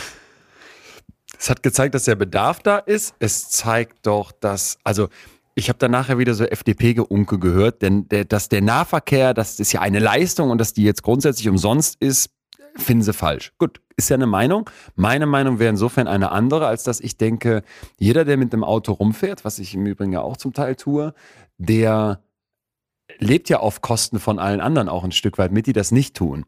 Und wenn du jetzt neben dem, was wir, ist ja sowieso schon teuer, Auto zu fahren, das heißt, kann sich längst nicht jeder leisten, aber wenn du jetzt obendrauf auch noch, glaube ich, einen fairen Preis für die Umweltzerstörung einbuchen würdest, dann würdest du plötzlich erkennen, ey, Moment mal, die Idee, dass da jemand, der mit einem 9-Euro-Ticket vielleicht eine Leistung bekommt, die sonst eigentlich mehr kosten müsste, dass das irgendwie falsch ist, das ist total absurd oder das ist, das, da beißt sich die Katze komplett in den Schwanz, weil du musst jedem, Ja. der öffentlichen Personennahverkehr benutzt, dankbar sein. Und wenn du Total. dazu was beitragen kannst, indem du sagst, ey, pass mal auf, wir machen das Ticket günstig, das ist nicht ganz umsonst, das ist ja auch psychologisch schlau, was nichts kostet, ist auch nichts, aber 9 Euro finde ich so ein Betrag, und ich müsste dann, müsste ja gar nicht so sehr drauf achten. Wenn ich jetzt schon wieder höre 49 Euro, ich habe mir das 9-Euro-Ticket einfach geholt, auch Ja. sofort, wusste gar nicht, ob ich in, in dem Monat fahren könnte, weil ich irgendwie unterwegs war, auch im Urlaub war und so weiter. Dann. Aber ich habe es mir einfach geholt und fand es geil. Ich fand es auch geil, dazu zu gehören. Und jetzt 49 Euro hole ich mir natürlich nicht, wenn ich nicht weiß, dass ich auch fahre oder wenn ich gegen, nicht gegenrecht gerechnet habe. Und da würde ich dann wahrscheinlich schnell zum Schluss kommen, das lohnt sich für mich zum Beispiel wahrscheinlich nur bedingt. So, äh, äh, lange Rede, kurzer Sinn. Wenn es dann als Fazit heißt, das machen wir jetzt nicht mehr, weil dann zu viele Leute Zug fahren, weil dann Leute, das war ja auch so ein geiles Argument, privat irgendwo einfach nur for fun hinfahren. Da habe ich wirklich gesagt, ey, was ist das für ein das ist eben, wenn du die, wenn du die Standards aus dem, aus dem, aus dem Blick ver verlierst. Ja, also ich ja. fand das 9-Euro-Ticket so geil. Ja, und ähm, lass doch mal was nehmen, äh, worauf wir Deutsche wirklich stolz sein können. Das sind ja äh, ganz so viele Sachen auch nicht. Aber was wirklich toll ist, ist äh, die Sozialgesetzgebung, die ja mit Bismarck Einzug hielt, also Anfang des letzten Jahrhunderts. Da kann man wirklich stolz drauf sein. Krankenversicherung, Sozialversicherung insgesamt. Und das wäre doch auch wieder so ein Ding, da könnte man stolz drauf sein. Bundesweit ein 9-Euro-Ticket. So, jetzt ist teurer, ist ein Kompromiss, aber ich fand es auch nur gut. Wie gesagt, es zeigt ja auch, dass der Bedarf da ist. Wir äh, haben eine zunehmende Zahl von Menschen, die sich viele Sachen nicht mehr leisten können. Und äh, Mobilität, ja, ist auch gerade für solche Familien wichtig. Ja. Und du hast noch den Punkt, dass, das fand, fand ich einfach noch dabei so wichtig, Erfolge der Bundesregierung. Ja. Thema, worauf können wir stolz sein, ne? Ja. Hast du das Gefühl, da haben sie ein Kracherprojekt und Ja. dann stampfen sie das einfach wieder ein. Sehr smart. Naja. Naja. Naja, ich habe noch einen Funfact für dich. Tischlern ist ein Riesending. Im Spiegelmagazin gesehen, Juni 2022. Die große Meldung, dass folgende Sache äh, gerade der Fall ist. 25.000 Fachkräfte fehlen, laut Angaben vom Zentralverband Deutsches Handwerk. Das heißt, da bleiben 19.000 Ausbildungsplätze sogar jährlich unbesetzt. Ja. Aber bei den Tischlereien ist das nicht der Fall. Hier ist die Zahl der BewerberInnen auf, auf Höchststand und da haben einfach unfassbar viele Bock drauf. So, warum? Ja. Also warum Tischlern? Ich habe das Gefühl, dass beim Tischlern, also das ist ja wirklich auch nur so ein Gefühl von jemandem, der da zuschaut und auch begeistert auf Möbelstücke und Schränke und äh, Treppen schaut, die von Fachleuten, Fachpersonal äh, gezimmert wurden. Ich glaube, du hast äh, ein hohes Maß auch an Befriedigung, wenn du, wenn du was mit deinen eigenen Händen baust und das ist dann auch noch was richtig Gutes. So kommt es mir immer vor. Äh, Mir auch, mir, mir auch total. Und ich sage das oft den Leuten, wenn ich, wenn ich in, zum Beispiel in der Masterclass reden wir über so bestimmte Sachen, wo es um Achtsamkeit geht. Und dann machen wir auch kleine Übungen und dann merkst du plötzlich, äh, wir haben ja auch schon mal über Meditation gesprochen, über Bewegung, über Yoga und, und natürlich auch über das Handwerkliche, also etwas mit den Ja. eigenen Händen machen. Dann, dann frage ich immer, wenn man das jetzt mal ausprobiert und da muss man seine eigene Form finden, seine, eigenen, seine eigene Art, was man da macht. Aber wenn man das ausprobiert und feststellt, boah, das hat einen richtig heftigen Effekt auf mich. Und ich habe das selber immer wieder erlebt, dass ich so dachte, wieso hat jetzt zehn Minuten auf dem Rücken liegen und so einen Bodyscan machen, mal durch deinen Körper fühlen Ja. und von der Stimme gesagt bekommen, ey, da kommen jetzt Gedanken bei dir auf, die willst du gerade nicht haben, lass die mal einfach zu. Lass sie einfach mal zu, bewerte die nicht, mach dich dafür nicht fertig. Wieso hat sowas Basales so einen krassen Effekt? Und ich dachte, als ich diese Tischler-Nachricht gelesen habe, ja, ja, wahrscheinlich leben wir einfach in einer Welt, wo wir uns so weit davon entfernt haben, Dinge mit den Händen zu machen, unseren Körper wahrzunehmen, uns körperlich zu betätigen, etwas zu erschaffen und das danach sehen zu können, dass dass das deswegen einfach so, so, so krass uns, uns zurückholt, so krass mit den beiden Füßen auf den Boden stellt. Und fand das ich fand das eine sehr schöne Nachricht, dass Ja. scheinbar viele junge Leute sagen, ich werde jetzt Tischler. Auch weil ich den Eindruck habe, das Bild vom Handwerk wandelt sich. Das sollte auch sich auch mal dringend und schnell wandeln, weil, also jetzt kommt es ganz kalt kaufmännisch und trotzdem fand ich es sehr überzeugend. Das war, ich glaube, im NDR oder WDR. Äh, da berichtete man auch darüber, dass es zu wenig Fachkräfte in Deutschland gibt und gerade in den Handwerksberufen. Und dann äh, zeigte man so einen sehr jungen Dachdeckermeister auf dem Dach, Hammer in der Hand, und der sagte dann so ganz, äh, ja, hemdsärmlich wie sonst, sagte er in die Kamera, tja, wenn du in Deutschland Handwerksmeister wirst, bist du nie wieder arm.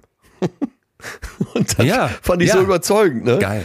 Und das Geil. ist, wenn du BWL studierst, äh, nicht unbedingt gesagt. Ja, auch dieser Wahn, mit dem alle, alle müssen studieren. Ja. An Privatuni XY und, und dann noch einen hohen Betrag zahlen pro Monat oder Jahr, einfach um diesen Abschluss zu haben. Da, glaube ich, wird auch irgendwann das Erwachen kommen und dann checkst du, ey, jetzt, äh, ist gar nicht notwendig. Also muss Ja. nicht jeder. Naja. Ja, Weiter, weiter geht's. geht's in den Sommer rein. Juli. Juli. Oh, unisono. Einiges passiert. Ein Typ, der uns dieses Jahr, glaube ich, an vielen Stellen mal wieder fasziniert hat, war äh, unser lieber Boris. Boris Johnson tritt vom Vorsitz der konservativen Tory-Partei zurück, bleibt jetzt allerdings noch bis September Regierungschef im Amt, aber Ende. Ende Gelände für diesen Typen. Ja. Er hat es ja nochmal später versucht, so, ne? Auf, so- kam er extra aus dem Urlaub zurück, um zu gucken, ob er jetzt doch nochmal gebraucht wird, wo der Salatkopf es nicht geschafft hat. Fand ich, find und fand ich eine interessante Personalie. Ja, aber man macht, glaube ich, viel zu viel daran fest. Äh, man, klar, neigt man ja immer äh, auch eben auch populistische Gedanken aufzugreifen, weil es so schön verdichtet ist. Aber am Ende ist äh, der, ich habe jetzt gerade vergessen, wie der aktuelle Staatschef heißt, ähm, Regierungschef, weil Liz Trust war ja nur sieben Wochen im Amt. Gerade hatte man sich den Namen gemerkt, schon war sie wieder weg. Deswegen habe ich mir den Ja. Vorsichtshalber jetzt mal nicht gemerkt. Rishi Sunak. Ich habe auch nochmal gerade geguckt. Äh, Ja. Noch mehr Kapitalist, kommt aus einer sehr, sehr reichen Familie, äh, ist vielleicht nicht ganz so laut und clownesk in seinem Auftreten, aber äh, so viel anderes dürfen wir da auch nicht erwarten.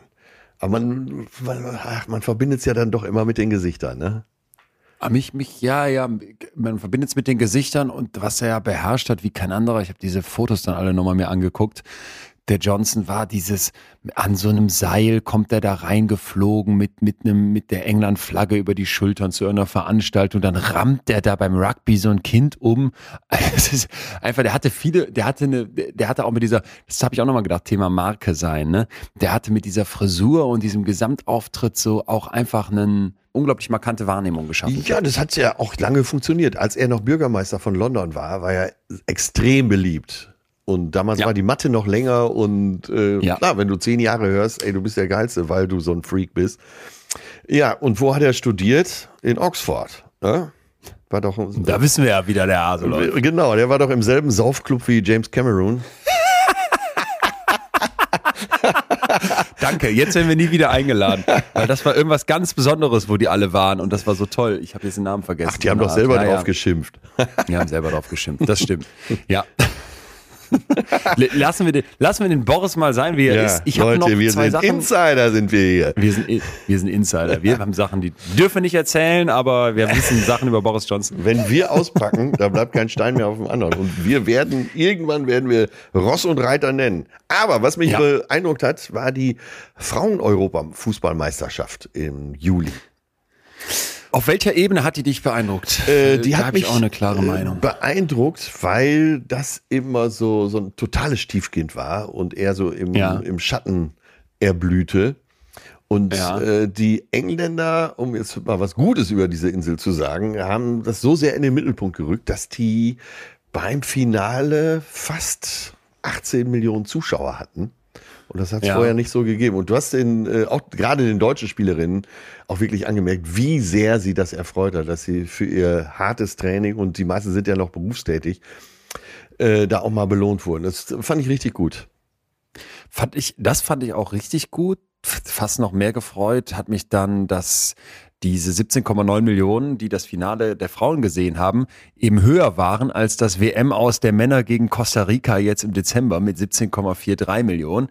Ich muss nur gestehen, da mich Fußball einfach so gar nicht interessiert, Ja, interessiert ja. mich auch Frauenfußball so gar nicht. Aber auf dieser gesellschaftlichen Ebene fand ich es auch sehr Ja, ich äh, genau, so meine ich, will ich es auch verstanden wissen, auf der gesellschaftlichen Ebene. Ich habe da sicher auch nicht viele Spiele geguckt, aber ich finde es gut, wenn äh, Menschen Scheiße, der Komiker, der darf jetzt nichts sagen.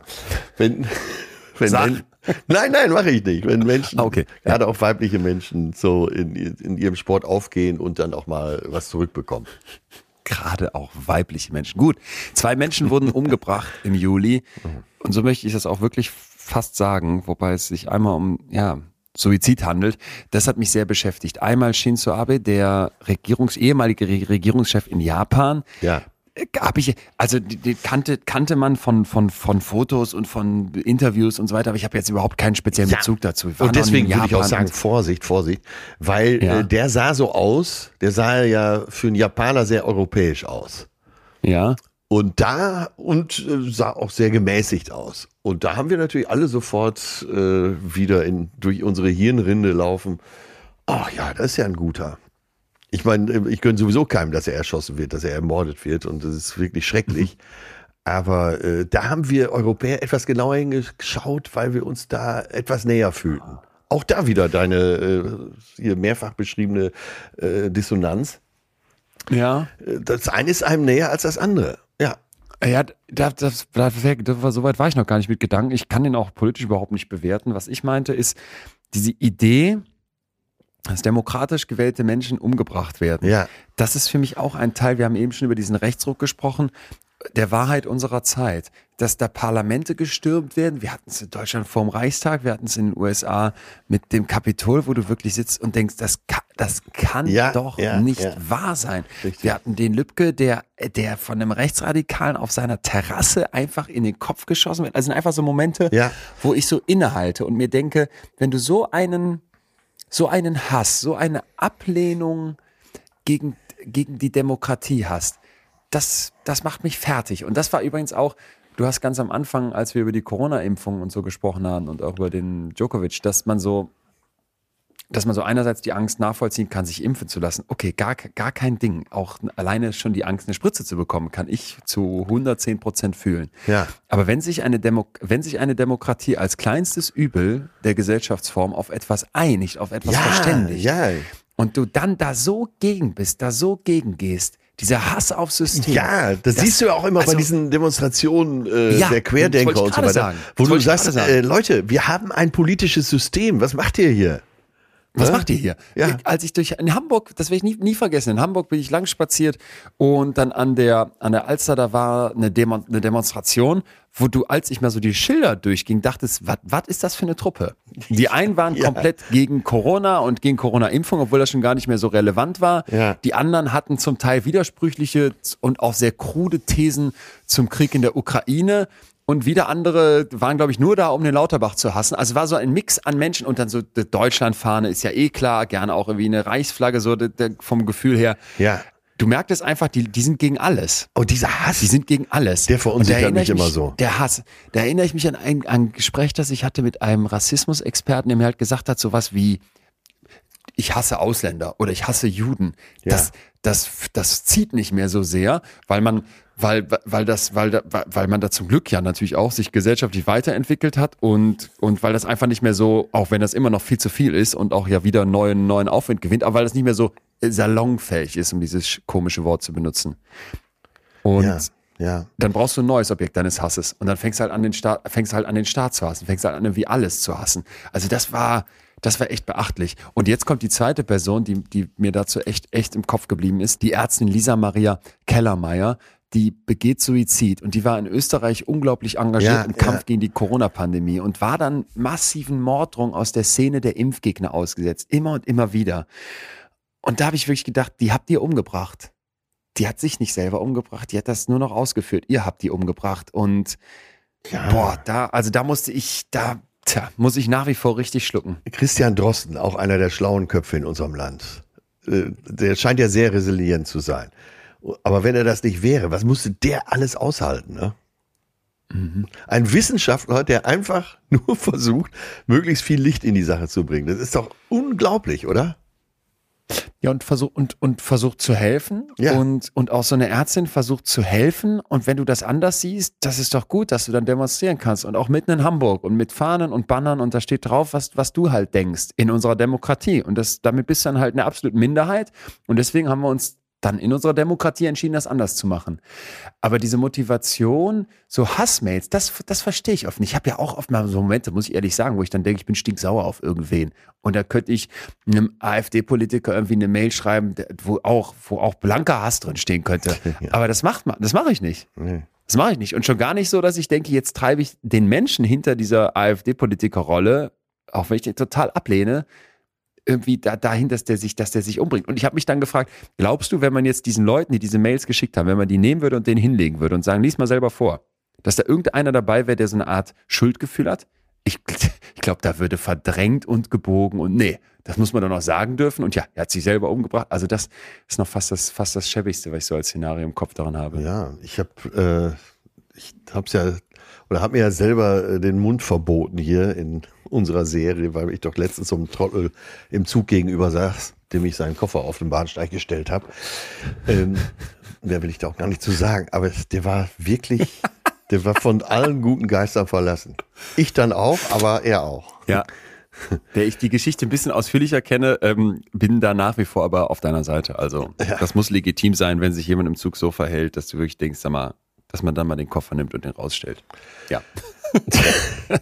Äh, ich habe noch eine, eine, eine, eine Nachricht, die, die hat mich, die hat mich wiederum, ich finde das ja überhaupt ganz interessant. Wir haben hier immer so einen Schwenk aus, eine Sachen, manche Sachen sind total düster und irgendwie muss man ja aber auch, muss man ja auch überleben und hier, und hier durchkommen. Und eine Nachricht aus, wiederum aus Österreich hat mich total glücklich gemacht. Und zwar von Watson. Kritik an Verweiblichung seiner Sprache ist die Überschrift. Und dann steht da drunter, Österreicher beschwert sich bei öffentlich-rechtlichem TV-Sender, weil er wegen Gendersprache Bluthochdruck bekam. Äh. Das, das fand ich ganz geil. Also der hat jetzt da Beschwerde reingelegt beim ORF und sagt zu seinem Bluthochdruck, der ist auf ein ungesundes Niveau angestiegen und er kritisiert die Verwendung des hervorgehobenen Binnen-Is, also PolitikerInnen, Ja, ja, ja, Äh, und, und hat jetzt also quasi hier Bluthochdruck. Und da dachte ich so ganz, ein ganz kleiner Teil meines Stammhirns dachte, okay, ähm, das ist darwinistisch gesehen vielleicht auch okay. Genau, Ein- genau.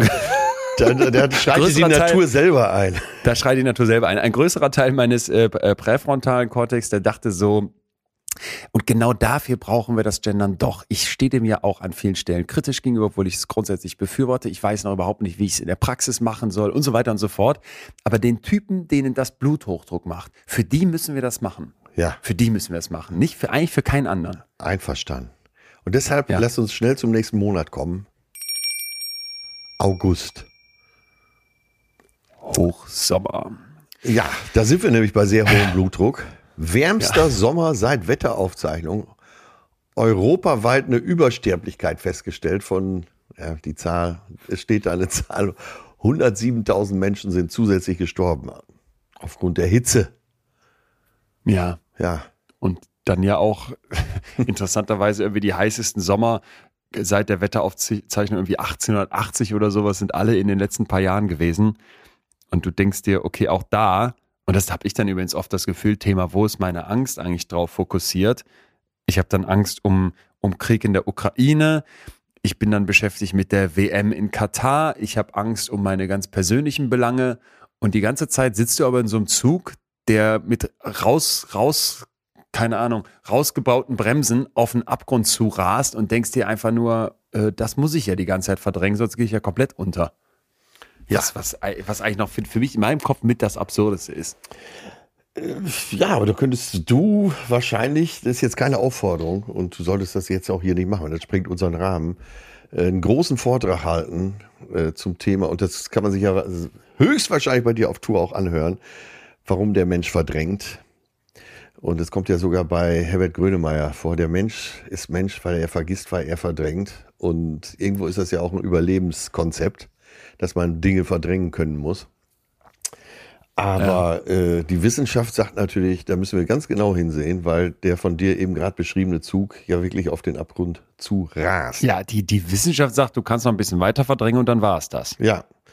Und die Wissenschaft darf ja eben auch nicht verdrängen. Ne? Nö, aber die Wissenschaft gehört uns ja am Ende allen.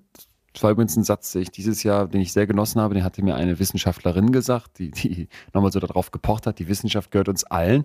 Und was wir dann daraus machen, ist uns überlassen.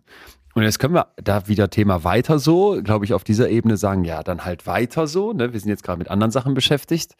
Wir könnten aber auch einfach anerkennen, also wenn du der Meinung bist, dass deine Kinder oder vielleicht Enkelkinder und vielleicht interessieren dich auch deine Urenkel noch irgendwie hier klarkommen, Ja. dann, dann geht das nicht. Und das tut halt so weh. Ich habe mich dazu in letzter Zeit wirklich öfter gefragt, wann kommt der erste Politiker und sagt uns ganz ehrlich, wir werden verzichten müssen. Ich habe dann oft das Gefühl, dass dann es um grünes Wachstum geht und um anderes Wachstum und um, ja, dann müssen wir dann nochmal gucken, wie wir vielleicht nicht mehr in China so viele Autos verkaufen, sondern irgendwas anderes woanders hin.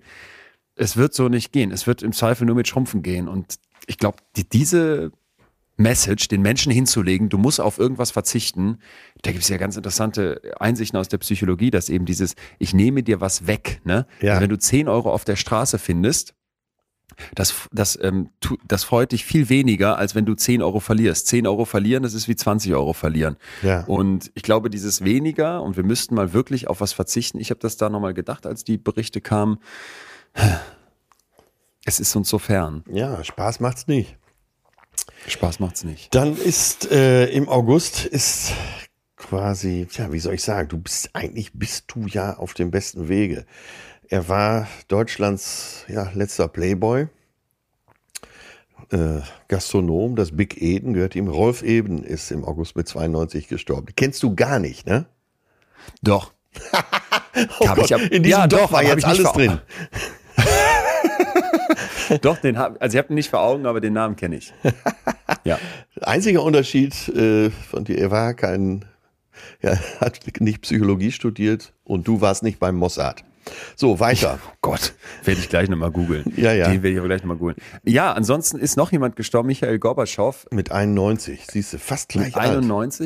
91. Ja, der- das wiederum etwas, was mich auch total beschäftigt hat, ist natürlich auch jemand, den ich nicht richtig mitbekommen habe. Da war ich noch zu sehr Kind, als der, als der vor allem gewirkt hat. Aber wenn du dich fragst, warum stehen wir eigentlich heute, wo wir stehen, warum konnte ich bisher 34 Jahre auf dieser, auf dieser Welt so leben, wie ich gelebt habe, dann ja doch irgendwie auch wegen, wegen Glasnost und Perestroika, wo du so denkst, ja, diese Idee damals, ne, Öffnen und Annäherung und, und da, da gucke ich immer noch mit einem riesen Respekt drauf. Ja, ich auch. Und Du hast, du hast das viel näher mitbekommen. Ist das, ist das korrekt?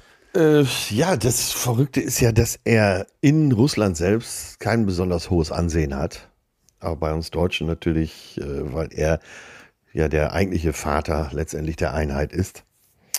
Ein sehr hohes. Äh, tja, und in diesen Tagen denke ich, alles den Bach runtergegangen. Was eine Scheiße. Ja. ja. Ja, was eine Scheiße. Habe ich wieder was, was dich aufheitern könnte? Äh, russische Forschende haben eine Studie veröffentlicht im August 2022, wo man zeigen konnte, dass es gar nicht so teuer ist und dass es Riesengewinne einspielen würde, wenn man sogenannte Space Ads schalten will. Hast du davon gehört? Äh, nein, jetzt bin ich gespannt. Das ist, das ist der Shit. Die Idee ist, du würdest so 50 Satelliten in die nahe Erdumlaufbahn bringen. Die würden jetzt um die Erde quasi dann kreisen, wenn wir uns das schon vorstellen können. Und jetzt kann man die im Prinzip ein Stück weit immer hin und her bewegen und die werden natürlich von der Sonne angestrahlt, ja? Ja. Und jetzt könnten die, zumindest für eine Zeit von ungefähr drei Monaten pro Jahr, das Licht von dieser, von dieser Sonneneinstrahlung auf die Erde reflektieren, sodass die wie so ein Spiegel verdammt okay, hell ja, am Himmel ja, leuchten. ja. Und wenn du die jetzt frei bewegen kannst, diese 50 Satelliten, Ja. dann könntest du damit Logos ins Weltall bringen, die du hier auf der Welt, die alle sehen müssen. Du kannst dich gar nicht dagegen wehren. Du hättest es endlich geschafft, auch Werbung im Himmel zu schalten. Und da dachte ich wirklich, es wird auch Zeit, dass die Polkappen schmelzen, weil diese Welt ist doch einfach nur noch irre. So, stell dir mal so ein Nike-Logo vor Ja, aus, ja, ja. aus Satelliten. Und ich denke oft schon bei diesen neuen, bei dieser neuen Werbeart, dass die diese Riesenbanner in den Großstädten jetzt aufhängen. Wenn ich durch eine Stadt gehe, wie viel Werbung auf dich einprasselt. Wenn ich mir jetzt vorstelle, ich will in den Himmel gucken, hast du, du hast so ein gemütliches Date am See vorbereitet im Sommer und guckst dann, guck mal, Schatz, ach, ist das hier schön und der blaue Himmel und dann fliegt da so ein, so ein Pornhub-Logo vorbei aus 50 Satelliten von Elon Musk betrieben. Da drehst du doch am Zeiger. Oh Gott. Ja. Äh, ja, wir werden es ja erleben. Ja, Elon, erleben, Ja, mit Elon Musk hast du ja mal wieder den Namen gesagt. Er hat doch äh, im halben Jahr wieder schon so für den ersten Chip im Hirn bereit sein. Ne? Ja, drück. Ach, der, weißt du, das beruhigt mich immer, wenn so irre Leute wie Elon Musk hier unsere Welt mitbestimmen. Die wollen zum Mars fliegen, die bauen irgendwelche Fabriken in, in Gebiete, wo das Wasser knapp ist. Die, die, der ist übrigens auch dran bei diesen Space Ads. Die schaffen Werbung im Weltall. Und dann, dann sitze ich da immer und denke mir, was, was läuft in deinem Kopf schräg, wenn das jetzt für dich so ein Unternehmeridol ist? Was, was bist du für eine Flöte? Ja. Also für mich hat er viel Geld gespart dieses Jahr, weil ich werde mir jetzt dann doch nicht diese 3D-Brille kaufen, sondern warten, bis der Chip implantiert ist. Glückwunsch. Ja. Drück dir die Daumen, dass es bald der Fall ist. Ja. Ja, noch eine lustige Botschaft oder vielleicht auch traurig aus dem, aus dem August, äh, schnell aus Japan. Da hat sich irgendwie die Regierung einer Kampagne verschrieben, nämlich, dass junge Menschen mehr Alkohol trinken sollen. Man ist sich nur nicht sicher, wie man sie am besten überzeugen kann. Oh das fand ich hochinteressant. Oh Gott, dann war von denen vor. aber keiner am Samstag hier auf dem Hamburger Weihnachtsmärkten. Ja, sowas bräuchten die. Stell dir mal vor, so ein, so ein, so der, der, ähm, der Södermarkus wird sich hinstellen und sagen, statt Bayern One hat er jetzt irgendwie Suff One und versucht, die Leute in, in Deutschland dazu zu bringen, die jungen Menschen, es geht hier um junge Menschen, mehr Alkohol zu saufen. In, in Japan geht es irgendwie um Steuern, die denen da verloren gehen, die sie sonst auf, auf, auf, die, auf den Suff hatten. Das, das Ganze ist wohl mit bedingt durch die Corona-Pandemie, wo die Leute mehr zu Hause geblieben sind, wo ich wirklich so dachte, ey, sag mal, das ist auch wieder so, die Lang Langzeitfolgen von Alkoholkonsum, das ist ja unstrittig, macht, das macht Menschen kaputt, das, das greift Menschen an, das ist für ganz viele ganz schädlich, auch wenn es viele genießen können, kein Problem, tue ich ja auch. Aber dass du dann sagst als Land, wir brauchen jetzt eine Kampagne, damit die jungen Leute mehr saufen, geil. Und da habe ich mir gedacht, das in Deutschland, das wäre das wär wirklich, und das als, vielleicht sollten die Space Ads schalten, fällt mir gerade auf. Nur über Japan. Ja, siehst du, da greift wieder eins ins andere. Toll. Da greift eins ins andere, toll. Ja. Weiter geht's. Ab in meinen Geburtstagsmonat. September. Happy Birthday. September. Was trieb dich um? Ich würde, ich würde gerne zu denen gehören, die sagen, mich äh, trieb um und hat erschüttert der Tod von Queen Elizabeth Zweiten mit Ja. äh, zarten, wie alt war sie, 96.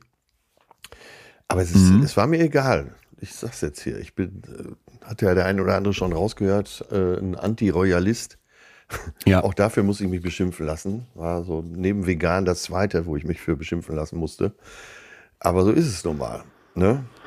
Schon, Ich bin da völlig bei dir. ja, Also egal ist immer so eine Sache, dass, dass du weißt ja, wir Ja. wir waren ja Anfang des Jahres noch in Oxford, da hatte ich ja dieses, das, das Kronjubiläum noch mitbekommen und hat mir diese netten Londonerin voller Begeisterung von der Queen erzählt. Und da merkte ich so diesen Zusammenhalt, den das auch auslöst. Ja. Ganz ab, abhängig, unabhängig davon, dass da jemand stirbt. Okay, aber ich habe auch gedacht, es ist einfach, ja, es ist nicht mein Thema und es ist noch jemand im September gestorben, wo wir beide, glaube ich, sagen, das beschäftigt uns viel mehr.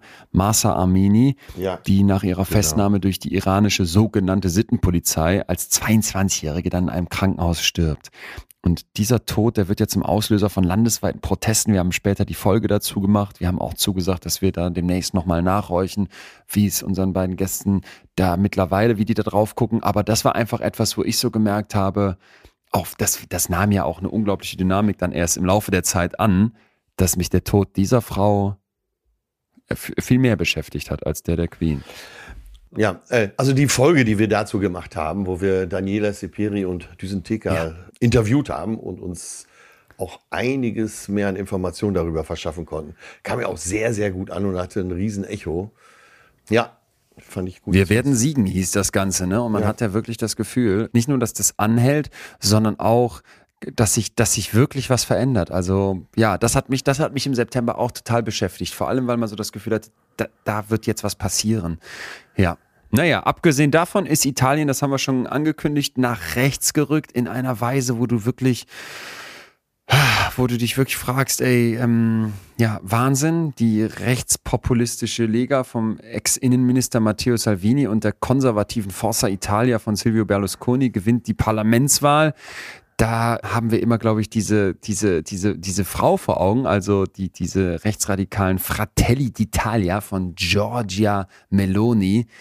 Ey, das ist Also Wahnsinn. Wahnsinn. Das, Das man ist nicht für wirklich möglich gehalten. Wahnsinn. Das ist wirklich Wahnsinn. Das, das, das hältst du einerseits nicht für möglich und andererseits passiert jetzt gerade genau das.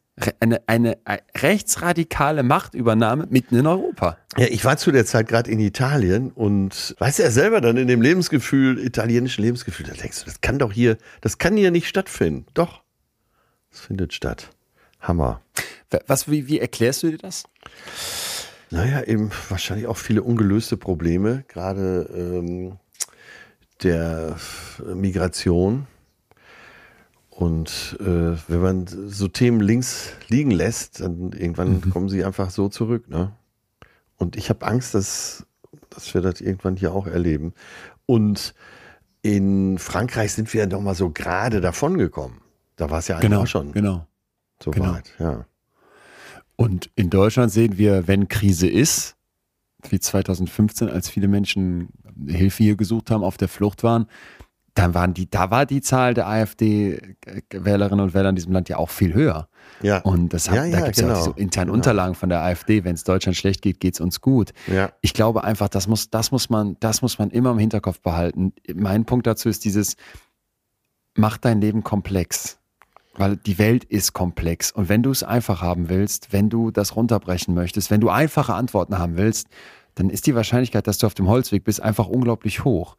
Und im Extremismus wirst, wird, wird keine Lösung liegen. Da wird keine Lösung liegen. Das ist wie so ein, wie so ein, als würdest du am Glücksspielautomaten sitzen, um dich kurz gut zu fühlen. Du holst dir eine billige Befriedigung von deiner Unsicherheit, die kein Mensch gerne hat. Du holst dir eine, ein, ein billiges Pflaster auf irgendwelche Wunden, die du vielleicht mit dir rumschleppst, wo du sagst, das packe ich nicht mehr oder da fühle ich mich überfordert, fühle ich mich überlastet. Und das möchte ich ja keinem, das möchte ich ja gar nicht kleinreden, dass das Menschen so empfinden und dass das vielen Menschen so geht. Aber wenn das dann deine Lösung ist, tja. Ja, aber ich glaube, was politisch dann wirklich falsch läuft, und ich, klar weiß ich auch nicht, wie ich als Politiker reagieren würde. Du konntest bis vor einer gewissen Zeit sowas im Bundestag ja nicht mal ansprechen. Ich spreche jetzt wieder von Deutschland. Mhm. Und alles, was, was, konntest du nicht ansprechen? Dass es Probleme in dem Bereich gibt. Ne? Und äh, verstehe mich nicht falsch, ich bin absolut dafür, diesen Menschen zu helfen. Und wenn Merkel gesagt hat, wir schaffen das, dann sieht man ja auch, dass wir das schaffen. Nur dann so ein Vakuum entstehen zu lassen, äh, das wird ja durch irgendwas gefüllt, durch Populisten, durch Meinungsmacher. Und da liegt ja die Gefahr. Ach so, ne? oh, ach so, okay. Ja. Du meinst, so diese Idee, man, man darf hier in Deutschland gar nicht sagen, dass es auch irgendwie schwierig wird mit den Menschen, die hier genau. zu uns kommen und die hier hinführen. Hm, ja, tue ich mich schwer. ja, aber, man, aber du siehst ja, was für ein Vakuum. Und äh, jemand füllt ja dieses Vakuum. Und das sind meistens die Populisten, die dieses Vakuum füllen. Ja, ich will nur nicht die Geschichte nähren, man dürfe in Deutschland irgendwas nicht sagen oder über irgendwas nicht reden. Nee, ich wollte es ja umdrehen. Äh, ich will ja nicht sagen, dass wir es nicht dürfen, sondern ich will sagen, ja. dass wir es nicht machen. Und das muss doch breiter diskutiert werden. Boah, ja, echt. Das, ich, das ist ein heißes Eisen, ich weiß es. Und, und kein Politiker geht da gerne ran, weil, äh, ja klar, das ist immer die Achillesferse der Demokratie sind die nächsten Wahlen. Und, äh, aber du siehst doch, was entsteht, wenn man es nicht macht. Ja, okay, aber dass man, aber dass man über Themen redet oder dass man Themen einen Raum gibt, also für mich ist es oft eher so, dass ich denke, es wird, es wird da so drauf rumgehackt und es wird so nochmal 17 Mal durchdekliniert, wenn sich einer von vielen, vielen, die hier hingekommen sind, von aus mit, mit einem, mit einem, mit einem Fluchthintergrund dann falsch verhält, als das auch einfach, also ich habe ich hab eher das Gefühl, wir reden da verdammt viel drüber und ich kann verstehen, was du meinst mit dem Vakuum, aber. Ja, aber wollen wir das Thema ja. denn der AfD überlassen? Nein, das natürlich nicht. Das auf keinen Fall. Also du brauchst einen Diskurs dazu und ich finde es, also es ist ja überhaupt nicht, dass ich das abspreche, dass eine Gesellschaft sich überlegen kann und soll, wie gehen wir um mit Menschen auf der Flucht? Wie gehen wir um mit Menschen, die hier genau, Hilfe suchen? Genau. Wie gehen wir um damit, dass, dass na, ja, das ist ja auch einfach Fakt, dass nicht alle kommen können, ne? Und bevor da jetzt irgendwer sich berufen fühlt, da sich zum Allertollsten auf, aufzuschwingen, weil, weil weil man vielleicht sagt, ich bin ja dafür. Ja, dann frage, finde ich, kann man auch immer fragen, wie viele Leuten hast du denn ein Zimmer anbieten können? Wo bist du denn in welchem Verein engagiert? Was ja viele machen, ganz, ganz viele machen ja, in Deutschland, ja, aber ja. eben auch ganz viele nicht. Und dann könntest du auch fragen, okay, und wie sehr setzt du dich ein denn gegen irgendwelche Frontex-Einsätze auf dem Mittelmeer? Und was ist eigentlich mit den Menschen, die alle gerade in der Türkei irgendwie äh, geparkt werden, weil wir die hier nicht durchlassen? Ja, also, ja. das hat ja so auch eine Wahrheit. Ebenen, auch eine Wahrheit. Auch eine Wahrheit, die kein, wo du keinen Bock hast hinzugucken. Ja, ja, ja, ja. Naja, mich, also dieses, dieser Rechtsruck ist etwas, was mich, was mich im Kern besorgt, was mich, was mich richtig angeht. Und ich denke jedes Mal, was wir in anderen Ländern sehen, da müssen wir uns nichts vormachen. Davor sind wir hier kein bisschen gefeit. Und ja, vielleicht ist das auch nochmal ein guter Punkt fürs Jahr 2022. Ja. Sich diese Erinnerung, als wir aufwachten und Krieg war, von einem Land, was überhaupt nicht demokratisch ist, das einfach anders angreift, dass man, dass man sich fragt, was tue ich auch für Demokratie? Ja. Und dass es eben wahrscheinlich nicht reicht, wählen zu gehen und dass es nicht reicht zu sagen, ja, ich, ich, ich nutze all die Vorteile, sondern dass man sich auch angucken muss, was kann ich dazu beitragen? Ja, ja. Naja. Ja. Schöner Punkt noch für mich im September, Candy Storm. Auch so ein äh, geiles neues Wort. Nee, das quasi das Gegenteil von Shitstorm. Candy Storm für die schwarze Ariel. 2021. Ah, okay. Ja, ja, ja, ja. Ne? Es muss ja Disney sein, kommt also ein neuer Ariel-Film raus mit realen Schauspielern, kein Zeichentrick. Und Hal Bailey spielt die Ariel und da gibt's Videos davon, wie kleine schwarze Kinder ähm, und, und auch, auch äh, People of Color auf, dieses, auf diesen Trailer reagieren. Und dann sitzt da also ein kleines Mädchen und sagt, she's black und, und strahlt die, die ja, Person, ja, die Mutter ja. an, die das filmt oder ein anderes kleines schwarzes Mädchen sagt, she's like me.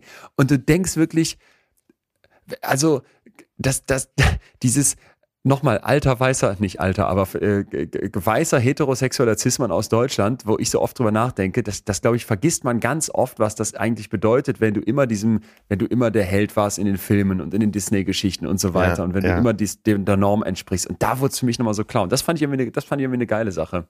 Keine Ahnung, wie gut der Film wird, aber das zu sehen hat mir irgendwie Mut gemacht, weil es auch zeigt, wie, wie sich Normen auch verändern können und dass man eben, dass es eben doch was bringt, da so, so was beizutragen. Ich, ich habe ich, hab ich mich schon aufgelegt hier über die Herr der Ringe-Serie bei, bei Amazon. Nee, solltest du. Sollte ich mal Und, kurz und machen. Marsch, weil- ja. Kriegst eine Minute da jetzt. gab's, danke, da gab's dann, also ich habe die gesehen, fand ich so ganz okay, hat wieder mal das Gefühl, so ein typischer Herr der Ringe-Film, wie lang ging der? Zwei, drei Stunden oder sowas? Das wird jetzt hier gezogen auf neun Stunden, na gut, halb so wild. Ich, ich hab's, ich hab's gerne geguckt. Ja. Und was ich am meisten genossen habe, war dann dieser Versuch von irgendwelchen Internet-Trolls, das ganze Ding bei IMDb runterzuziehen, also die Bewertung schlecht zu machen im Internet, weil da Schwarze mitspielen. Weil da plötzlich, also und Atze, jetzt halte ich fest, du wirst es nicht glauben, da ist dann plötzlich einer von den Elfen schwarz. Und ein schwarzer Zwerg. Wo gibt's denn sowas? Und da saß ich wirklich und dachte so, wenn in deinem Scheißkopf Herr der Ringe Zwerge existieren, wenn es in deinem Kackkopf okay ist, dass es Elfen gibt, aber nicht okay ist, dass die schwarz sind, dann bist du einfach ein fucking Arschloch. Und dann ist es mir so scheißegal, ob du diese Sendung nicht so ganz genießen konntest, weil du bist der Trottel. Ja. Und das, ich fand das so geil. Ein Also, rassistisches auf Arschloch, ja. 180. Du bist ein rassistisches Da möchte ich zur Arschloch. Da Versöhnung, äh, möchte ich dir was Ja. sehr Triviales empfehlen, äh, Bitte. wo du ja jetzt nicht unbedingt der größte Verfechter bist, aber das ist so gut. Äh, und zwar die Serie Bridgerton. Und Mhm. äh, auf den ersten Blick äh, nur Zuckerguss und die Comtesse hier und Daphne und Penelope da. Aber äh, ohne dass es an irgendeiner Stelle thematisiert wird, ist die Königin von England ist schwarz. Der Duke von Hastings ist schwarz, die, die äh, Prinzessin so und so, die äh, Liebesprobleme hat, Geil. ist indischer Abstammung. Und es wird an Geil. keiner Stelle wird das thematisiert. Und es ist, finde ich, so, so erfrischend. Ist das geil. Ja.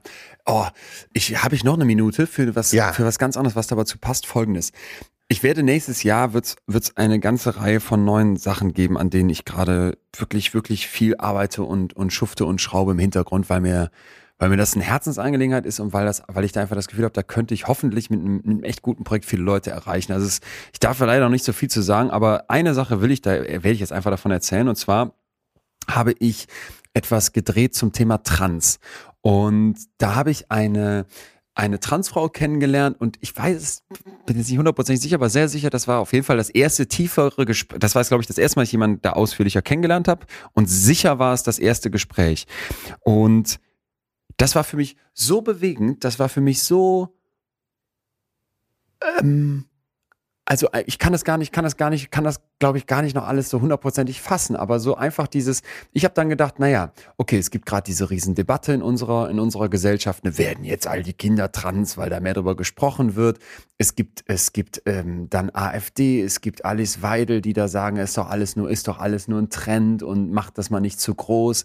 Und ich habe dann mit, mit ihr darüber gesprochen und das war deswegen so bewegend, weil ich, weil mir im Laufe dieses Gesprächs und auch im Laufe dieses, dieser, dieses Drehs, also da gab es mehrere Drehslots zu, Ja. ich habe auch mit Experten und Forschenden dazu gesprochen, wurde mir halt immer klarer, diese kritischen Fragen und auch was das eigentlich für ein Angriff auf, auf diesen Menschen ist, der immer und immer wieder seine Existenz rechtfertigen ja, soll. ja, ja. Und das hat mich, das hat mich, das hat mich danach, nachher so noch beschäftigt, weil ich dachte, das, das, das kann doch nicht sein, dass wir sehr klar wissenschaftlich zeigen können, dass so rund zwei Prozent ne, der Menschen einfach, einfach de, de facto trans geboren werden. Das ist so viel wie Rothaare, wie es Rothaarige gibt. Ich weiß nicht, wie es, wie es dir geht, aber ich kenne mindestens zwei, drei Leute, die rothaarig sind in meinem Umfeld. So, und dann, dann sagst du und dann oder sagst du sagst du diesen Menschen nee das gibt's nicht was was mit dir ist das ist nur ein Trend oder du musst dich jetzt mal klar zuordnen oder Ja. was auch immer das, da merkte ich einfach, ich habe an ganz vielen Stellen davon noch keine Ahnung. Ich habe mich damit noch viel zu wenig auseinandergesetzt. genau. Und es herrscht in diesem Land eine Transfeindlichkeit, die ist erschreckend, die ist schockierend und die richtet sich gegen einen, Die aus einer einen Anteil der Unwissenheit Menschen kommt.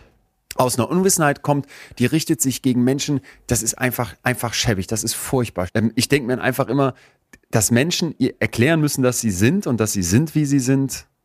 Tja, und wenn sich da nicht was verändert, das ist für, mich, passt das e- echt ganz gut zu der schwarzen Ariel. Welche Role Models gibt es? Was wird uns vorgelebt? Und wie viel mehr Vielfalt macht Menschsein aus, als wir das aktuell vorgelebt bekommen? Und das klingt doch nur positiv. Äh, wie viel Vielfalt macht Menschsein aus? Das, an dem Satz ist für mich alles positiv. Ja, bitte mit beschäftigen mit dem Thema, damit man äh, sich da besser auskennt, auch sich für Diskussionen wappnen. Glaube ich auch. Weiter geht's. Glöckchen geschlagen, rein in den Herbst. Oktober, mein lieber Atze. Ja, Bist du müde? Ermattet. Hey, pass auf, ich, ich, sage, ich sage dir, warum ich ermattet bin, weil wie jedes Jahr wurde auch diesen Oktober wieder das Jugendwort gekürt. Ja. Smash. Und wenn ich höre, äh, das Jugendwort ist gekürt worden, ab da bin ich todmüde. Ja. Kannst du mich verstehen? Ich weiß, was du meinst. Geil. In dem Moment im Jahr, wo das Jugendwort bekannt gegeben wird, bist du deswegen müde, weil das Jahr schon so fortgeschritten ist, aber du bist auch ob des Jugendwortes müde, oder? Ja, natürlich, weil dieses. Wort spielt ja dann äh, auch ab da gar keine Rolle mehr. Ja, ja. Und zwar, Kein, das kein sich selbst ernehmender, ernst nehmender junger Mensch würde es noch benutzen. Ja, ich bin auch und- manchmal nicht sicher, ob es überhaupt schon ein junger Mensch benutzt hat oder ob da irgendwie doch im auch. Hintergrund so eine, so eine 50-jährige äh, Duden-Redaktion sitzt Ja, und sich überlegt, ja. sag mal, was sagen denn deine Kinder viel gerade? Warte mal, ich guck mal kurz bei WhatsApp. LOL, WTF und Smash. Genau, dann sagst du- dann scheiden die das irgendwie. irgendein Jugendlichen Smash oder hä? Wer benutzt Ja. das denn? 40-Jährige? Also, es, Men äh, mental 50-Jährige wie ich lachen dann noch, wenn Susanne Daubner bei der Tagesschau Ja, das vorlesen ja. muss. Jemanden smashen. Aber das ist es doch. Das findet ja nicht irgendwo es. statt auf RTL 2, sondern in den Hauptnachrichten, in den Tagesthemen und Tagesschau. Und du denkst dir Ja. jedes Jahr, seit vier Jahrzehnten, denke ich, sag mal, seid ihr eigentlich noch ganz bei Trost? Dafür sitzen da äh, hochbezahlte Redakteure, um ein Jugendwort Wort abends in den Hauptnachrichten zu präsentieren. Ey, ja. Da würde mich, äh, Ja. dann sollen sie auch bitteschön äh, sagen, was die Pommes jetzt äh, im Robinson Club kostet. Das sollte, das sollte zusammen veröffentlicht werden. Es gibt ja vom Economist den Big Mac Index, wo Ja. die versuchen, den, den, das, den Geldwert auf der Welt zu, zu widerspiegeln, indem die gucken, wie viel ein Big Mac So, jetzt kostet bei McDonalds. Ja. Und das wäre doch eigentlich ein schöner, das wäre eigentlich ein schöner Vorschlag. Eine schöne Wenn das Kombi. Jugendwort des Jahres veröffentlicht wird, muss auch immer so als neuer Big Mac Index der aktuelle Preis für eine Portion Pommes im Robinson Club weltweit mit veröffentlicht werden. Von derselben Redaktion. Geil. Und Susanne Daubner muss beides, muss beides in einem Satz unterbringen. Ja. Die Würde des Menschen ist sein Konjunktiv. Ja. Ja, schön. Außerdem im Oktober kauft Elon Musk für 44 Milliarden Dollar den Kurznachrichtendienst Twitter. Es gab ein monatelanges Hin und Her vorher, wir erinnern uns, ne? es wird überlegt und so weiter und so fort. Er, er, er entsperrt das Konto von Donald Trump, wo du wirklich so denkst, ja, äh, Elon, wieder mal so eine klasse Idee von dir. Wir haben weiterhin, das darf man, glaube ich, einfach auch nicht vergessen, weil es die ganze Zeit ja im Hintergrund und auch im Vordergrund stattfindet eine wochenlange Serie von Raketenangriffen auf die Städte in der Ukraine von Russland. Die Liz Truss, wir haben sie eben kurz angesprochen, kündigt ihren Rücktritt an, hält damit äh, tatsächlich kürzer durch als ein für 68 Cent gekaufter ähm, Salatkopf Das sind die Tesco. Engländer wiederum fantastisch in Das sind die Dingen. Engländer. Ja. Überragend. Ja. Und ansonsten, ich weiß gar nicht, was noch im Oktober. Ach so, äh, der in Leipzig forschende, wiederum Schwede, äh, Päbo hat den Nobelpreis für Medizin bekommen. Das äh, ist so ein Moment, wo ich habe jetzt mit dem nichts zu tun. Ich hoffe, ich habe ihn richtig ausgesprochen. Aber als jemand, der sich gerne mit der Wissenschaftswelt beschäftigt, da habe ich mich gefragt, wenn du den bekommst, sein, sein Team hat ihn dann irgendwie da im, ich meine, es war Max-Planck-Institut in Leipzig, in so, in so einen Teich geschmissen, wo ich zufälligerweise vor einiger Zeit war. Den haben die da direkt vor der Tür und ich hatte diesen Teich noch so genau vor Augen. Wie, wie, wie krank muss das sein, wenn du einen Nobelpreis bekommst? Nein? Das, also ich, für mich gäbe es nichts Höheres. Ja, natürlich, aber äh, ja. Äh, Die, äh, sag mal, dein Satzbau war gerade so, wie krank muss das sein? du dann den Nobelpreis bekommst. Ja, okay. Krank muss das sein, wenn ich so einen Nobelpreis wegsmasht. Überragend. Ja, ja, Also ich- ja. Crank. Bin da immer Crank. Crank. Crank. Ähm, sonst noch was passiert im Oktober? Nee, nix. War ja nicht so. Nee, ne? Dietrich Mateschitz ist gestorben mit 78. ah, ja. Der Mann, der irgendwann in Thailand gedacht hat, oh, das Zeug schmeckt doch ganz gut. Das verkaufen wir jetzt weltweit. Punkt. Tolle unternehmerische Leistung. Der Mann war, glaube ich, auch sehr rechts. Gut, ja, und so weiter. Oh Gott. November. Es wird kälter. Und Aaron Carter ist gestorben, dein großes Idol. Ach, guck mal, den Monat hatte ich gar nicht mehr auf dem Radar. Es wird der mit 120 Millionen Euro gefüllte Euro-Jackpot geknackt. Ja. Geht nach Berlin. So. Wahnsinn. Ja, stopp. Alle innehalten. ja, stopp. Wir, Okay. Jetzt wird's psychologisch. Jeder stelle sich mal vor, er kriegt morgen früh 120 Millionen überwiesen. Was würde, ich habe ja jetzt nur dich, ich kann nicht alle befragen, was würde sich in deinem Leben ändern? Ja, ich kann es ich kann's beantworten, ich muss dich gar nicht fragen. Okay, sag. Jetzt für alle, die uns zuhören, für alle 40 Millionen, bei Leon würde sich nichts verändern. Er würde weiterleben wie ein Student, wie bisher auch. würde weiterhin, wenn es drunter und drüber geht und wir feuchtfröhlich unterwegs sind, auf dem Sofa tanzen und würde weiterhin sich für Wissenschaft begeistern und für Mitmenschen. So. Du brauchst gar nichts dazu sagen. Ich bin jetzt einfach. Ja, ich dachte auch nichts zu. Ja, es Oh, ist so. Bei dir wird sich nichts verändern. Absolut Ja. nichts. Jetzt pass auf, pass auf. Ich wusste, dass ich dir diese Nachricht nicht hinlegen kann, ohne noch psychologisch eine Schippe draufzulegen. Okay. Hier gibt's jetzt einen Mann, das habe ich gesehen, ich meine bei CNN, also der hat in Südchina äh, 219 Millionen Yuan gewonnen, das sind 29,9 Millionen Dollar. Also auch fucking viel. Es sind keine 120 Millionen, aber immerhin knapp 30 Millionen. Und jetzt kommt's, der kriegt jetzt diesen Scheck überreicht und ich denke, ach, der sieht ja ganz nett aus, aber das Maskottchen von der Lotterie daneben, das sieht ein bisschen albern aus. Dann lese ich diesen Post zu Ende und sehe, nee Mann, der Typ, den ich da sehe, das ist der Mann von der Lotterie. Der Typ, der da in so einem gelben, wie sieht das aus? Sieht aus wie so ein gelbes Spermium, in so einem gelben Spermium-Kostüm steht, ist der eigentliche Gewinner. Warum will der sich nicht öffentlich zeigen? Jetzt könnte man denken, damit die Nachbarn nicht neidisch werden oder damit der jetzt irgendwie Anrufe von seinen, von seinen Freunden bekommt aus der Vergangenheit, die Geld wollen. Nein, dieser Typ, bekannt als Mr. Lee, hat, wird diesen Gewinn vor seiner Frau und seinem Kind geheim halten, weil der Angst hat, und da, da habe ich gedacht, ah, das ist, also einerseits ist das China, andererseits ist das so preußisch, weil der Angst hat, dass die jetzt zu soft werden und nicht mehr hart genug in ihrem Leben und Ja, hart ja, genug für ihre. Zukunft arbeiten. Ist das nicht Wahnsinn? Ja, ja, ist ja sogar zum Teil nachzuvollziehen. Wollte ich auch sagen. Einerseits völlig absurd, auf der anderen Seite reich geboren werden, auch so eine Sache, Ja, wo jetzt man ganz zynisch sagen könnte, ist auch ein Päckchen. Geht auch oft schief. Nicht zu vergleichen mit arm geboren, aber geht auch oft schief. Ja, siehe äh, früher Ruhm, ja. Würdest, würdest du, könntest du dir das vorstellen, dass so ge- das geheim zu halten? Nee, da, nee das könnte ich mir nicht Frau? vorstellen. Nee, aber nee. ja, so ein zarter Hinweis darauf, wie schwer es man, wie schwer es man hat, wie schwer man es hat. So, jetzt haben wir Wenn man äh, in eine gut situierte Familie geboren wird, zeigt ja das Internat Salem, das berühmte Internat Salem am Bodensee, Ah, das kenne ich gar nicht. Äh, wo So eine Kaderschmiede oder was? Kaderschmiede, wo viele äh, Sprösslinge reicher Leute untergebracht sind, wo die Eltern wenig Zeit haben, weil sie ja mit dem Reichtum beschäftigt sind und die Kinder eingehen. Und die haben eine außergewöhnlich hohe Selbstmordrate, die Absolventen in ihrem Leben. Das jetzt Darf, einfach ich, mal. darf ich, ohne besserwisserisch zu sein, kurz, nur es mir wirklich am Herzen liegt, äh, Selbstmord durch Suizid ersetzen? bitte. Denn Mord klingt immer nach, da macht jemand eine Straftat. Dann lassen wir es auch Leute, genauso drin, damit wir nehmen- alle lernen. Ja, das ist mir, ist mir tatsächlich wichtig. Ich Ja, mache da keinen Vorwurf. Aber die Leute, die sich das Leben nehmen, die Suizid begehen, die sind zum ganz großen Teil, haben die äh, eine, haben die psychische Probleme, psychische Störungen, Ja, Depression ja, ist da vorne mit dabei. Ich sage da gleich noch was dazu. Und ich finde immer Selbstmord, das klingt dann so verurteilend. Ja, richtig. Es klingt so, als hätte jemand, jem- als hätte jemand jemanden umgebracht wie, wie, wie ein Mörder. Aber das ist es eben nicht. Okay, aber du wolltest was anderes sagen.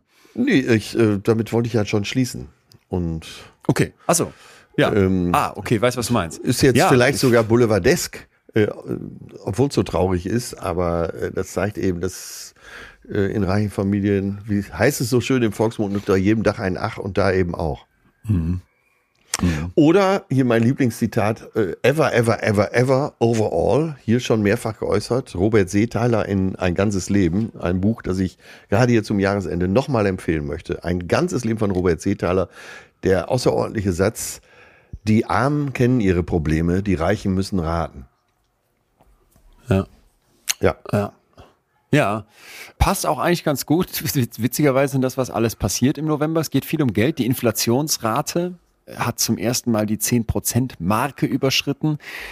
Was wahnsinnig ist, ne? weil wenn du Ja. auf die Euros gucken musst, ähm, da kann man sich vorstellen, was 10% im Schnitt wohlgemerkt ja für einen Unterschied macht. Es gibt ja Einzelprodukte, auch beim Lebensmittel, wo du wirklich das Gefühl hast, du gehst in den Supermarkt, gibst einen Fuffi aus und, und hast noch ein Drittel von dem im Wagen, was du vorher hattest. Ey, was, was erstaunlich ist, Ja. dass alle noch so ruhig bleiben. Weil das ist ja, genau wie du sagst, es ist ja eigentlich wirklich erschütternd.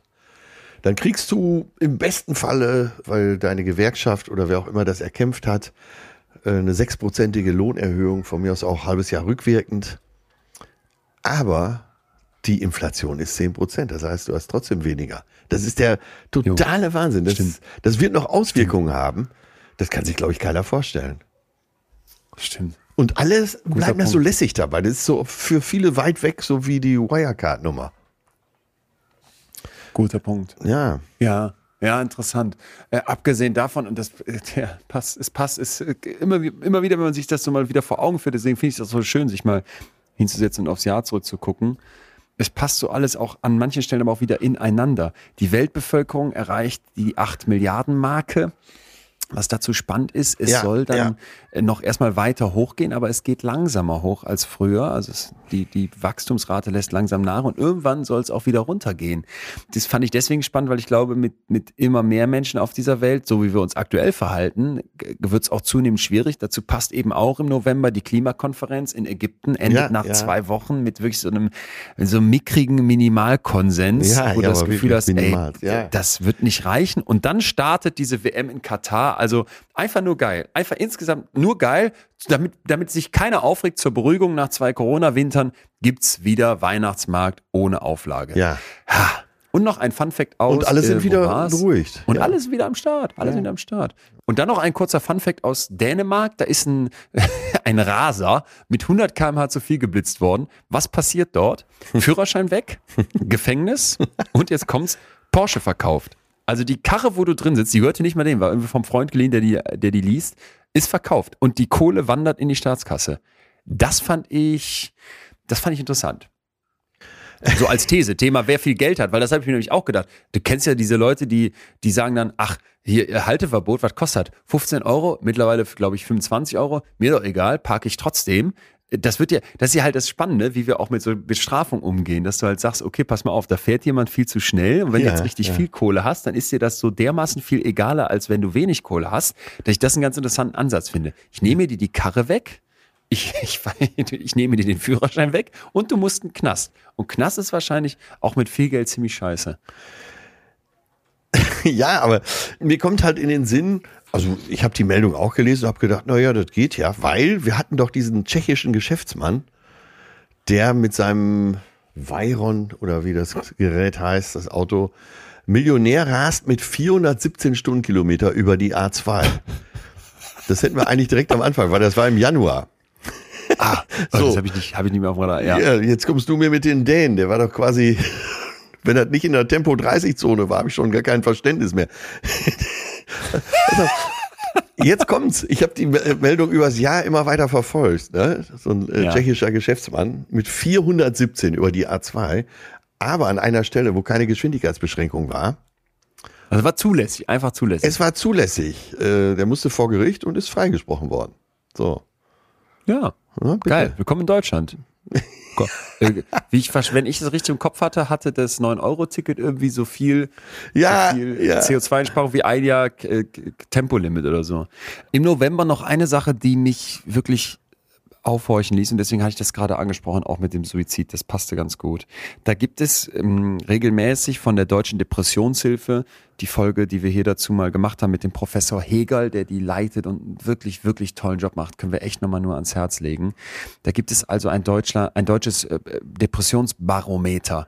Und was dabei rausgekommen ist, Ich musste da wirklich schlucken. Also es dauert bei 70 Prozent der Betroffenen zweieinhalb Jahre, bis die sich Hilfe holen.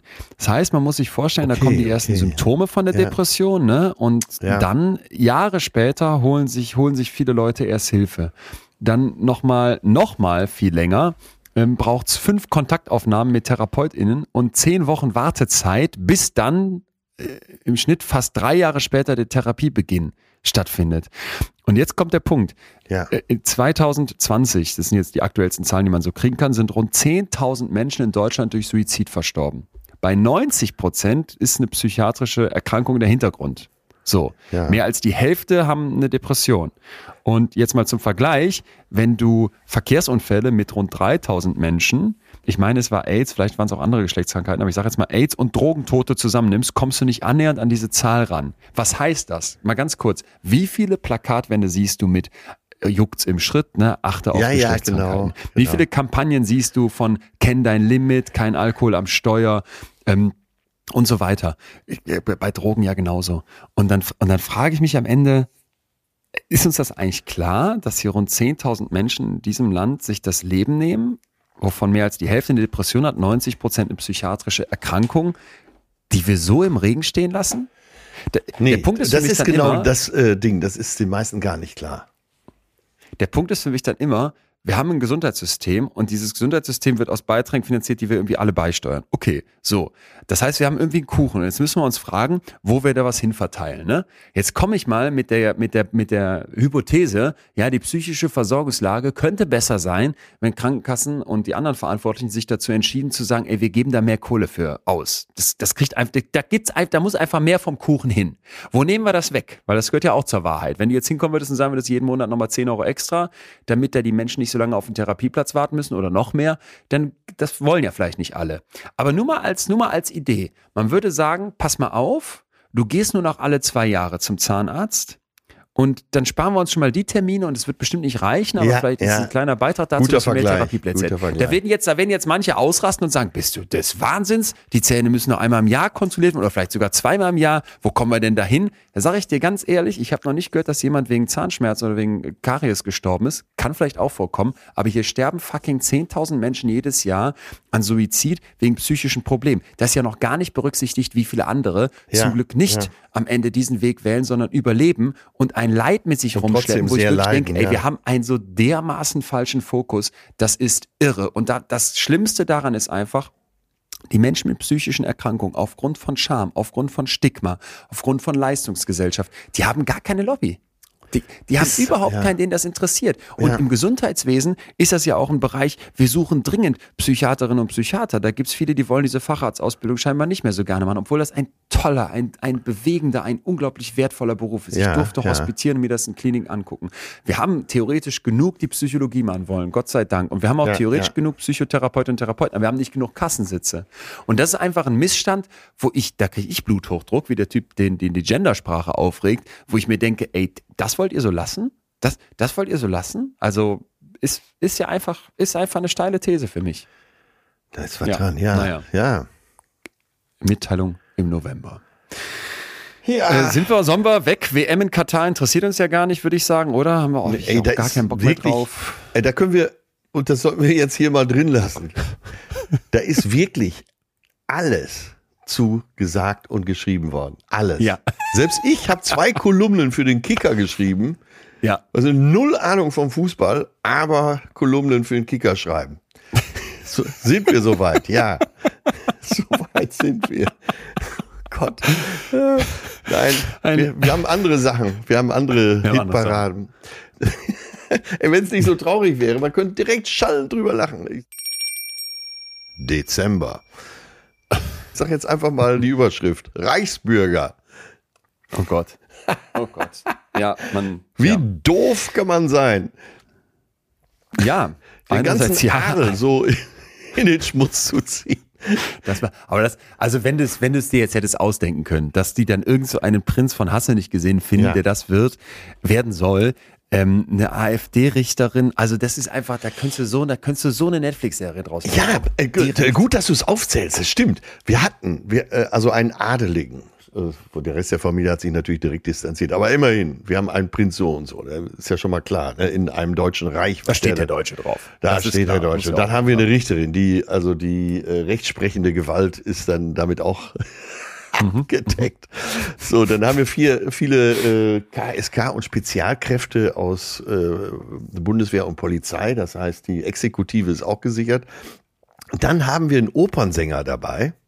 Ja, Das heißt, für Unterhaltung ist auch gesorgt und ein Gourmetkoch. Also wir haben, die, also die hatten ihr komplettes Atze, Kabinett. Zusammen. ganz ehrlich, wo du es so aufzählst, frage ich mich, was ist jetzt eigentlich besser? Also Entschuldigung, aber war schade, dass das nicht geklappt hat. Das ist ja Wahnsinn. War mir, war, das, diese, diese lange Liste an Kompetenz, die war mir so gar nicht mehr bewusst. Ja, alles da. Äh, wie gesagt. Man, man, macht sich drüber lustig, aber es wurden ja äh, hunderte Waffen auch gefunden und so weiter. Äh, und man nimmt Ja. solche Bedrohungen ja gar nicht ernst. Aber Man nimmt die nicht ernst. wenn man jetzt zurückspringt, äh, ungefähr äh, 90 Jahrzehnte, damals äh, die Nationalsozialisten, die wurden auch am Anfang nur belächelt von der Bürgerschaft. Die haben gesagt, ja, die, die paar Wahnsinnigen, was sollen die schon ausrichten? Ne? Und man muss wirklich, jetzt sind wir wieder beim Thema Demokratie, in der Demokratie müssen alle sehr, sehr wachsam sein. Ja, Ja, und, und es war dabei ja zum Beispiel auch so, dass eine Sache ganz klar wurde, das sind nicht irgendwelche versprengten Irren, ja, die jetzt auch eher dösig da durchs Leben gehen. Das sind Menschen, die mitten in der Gesellschaft stehen, wenn auch weit rechts, aber die haben ein Arbeitsleben, die haben ein Einkommen, die haben im Zweifel auch eine Reputation und die machen Ja. was her mit ihren Titeln und so weiter und so fort.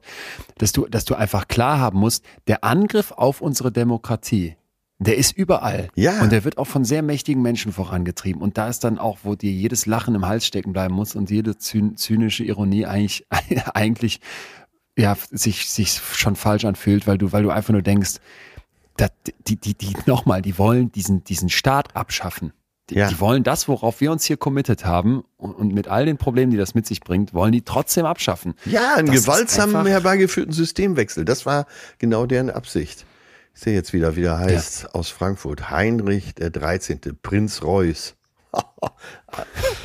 Mann, Mann, Mann. Ich meine, ich bin von meiner Mutter erzogen worden wie ein Adeliger. Ja. Und deswegen äh, verspüre ich da mal eine gewisse Nähe. Aber äh, da muss ich auch sagen, nein. Weg So mit ihm. nicht. Weg mit ihm. Kennst du eine Eva Kaili? Oder Kaili? Nee. Sollte Mal- ich? Warte, ich gebe dir, ich geb dir ein paar Hinweise, hast es gleich. Äh, man muss den Nachnamen griechisch aussprechen. Ja. Äh, so in den 40ern, sehr attraktiv.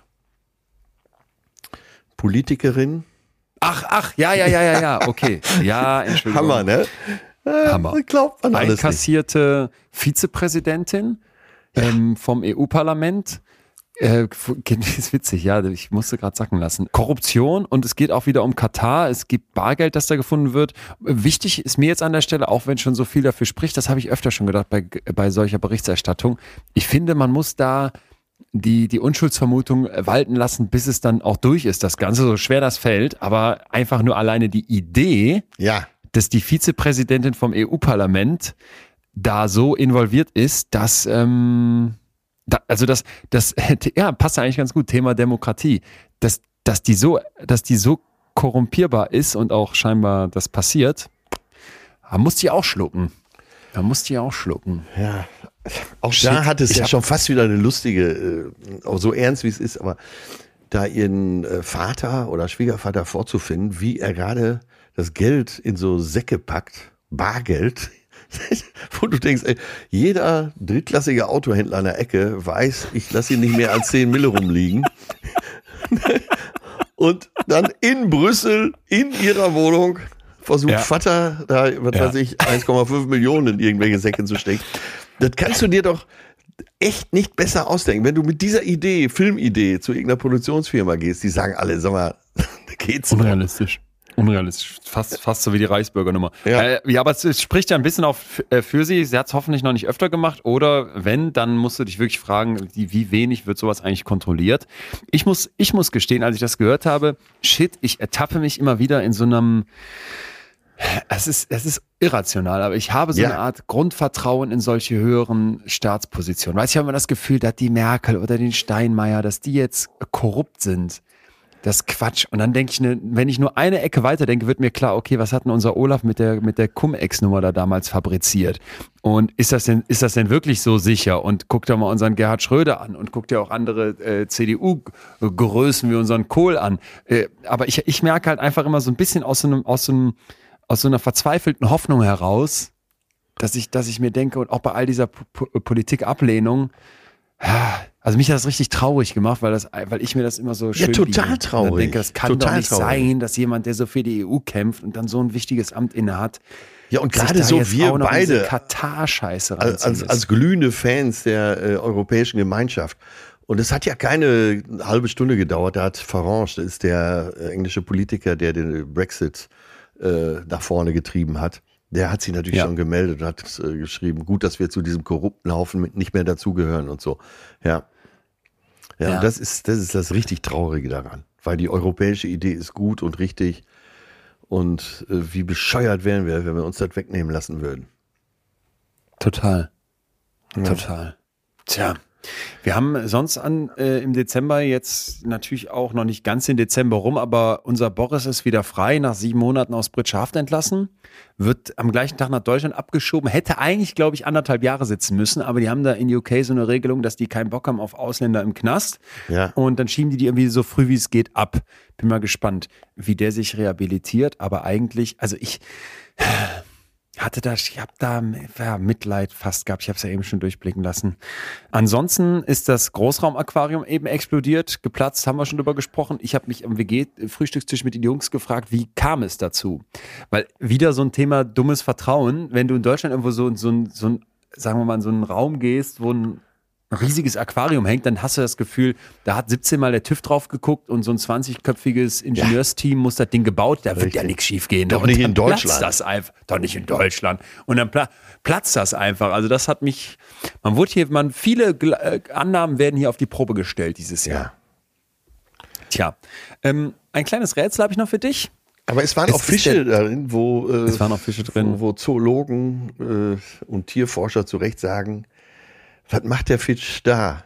Es, da waren Fische drin, die schwimmen normalerweise so, was weiß ich, 30 Kilometer am Tag.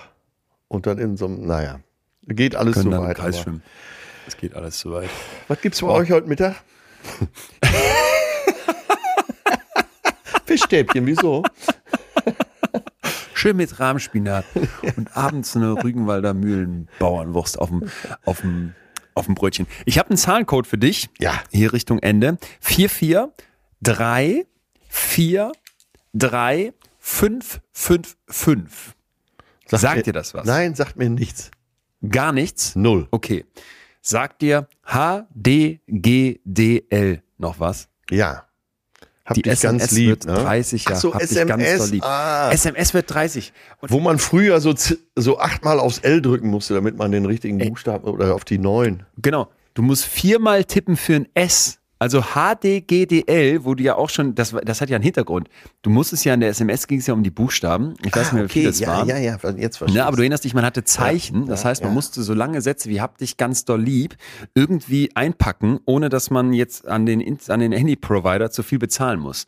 Und dann 4, 4, 3, 4, 3, 5, 5, 5, wie schnell man das auch konnte irgendwann. Dann diese T9-Nummer, wo es irgendwie, glaube ich, nochmal schneller ging, weil so eine Worterkennung mit drin war. Geile Zeit.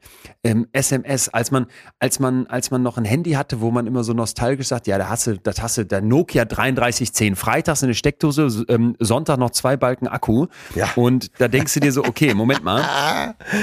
Sehr gut. Ich wette mit dir, dass der Akku von so einem heutigen iPhone tausendmal mehr kann als von so einem Nokia 3310. Aber erstens musste dieses Handy auch viel weniger machen. Das war kein Hochleistungscomputer, den du die ganze Zeit in der Tasche hast, mit dem du alles machst. Von Aktien, E-Mails über äh, Videos in HD. Und Hypothese, ich glaube, wir hatten es fucking viel seltener in der Hand.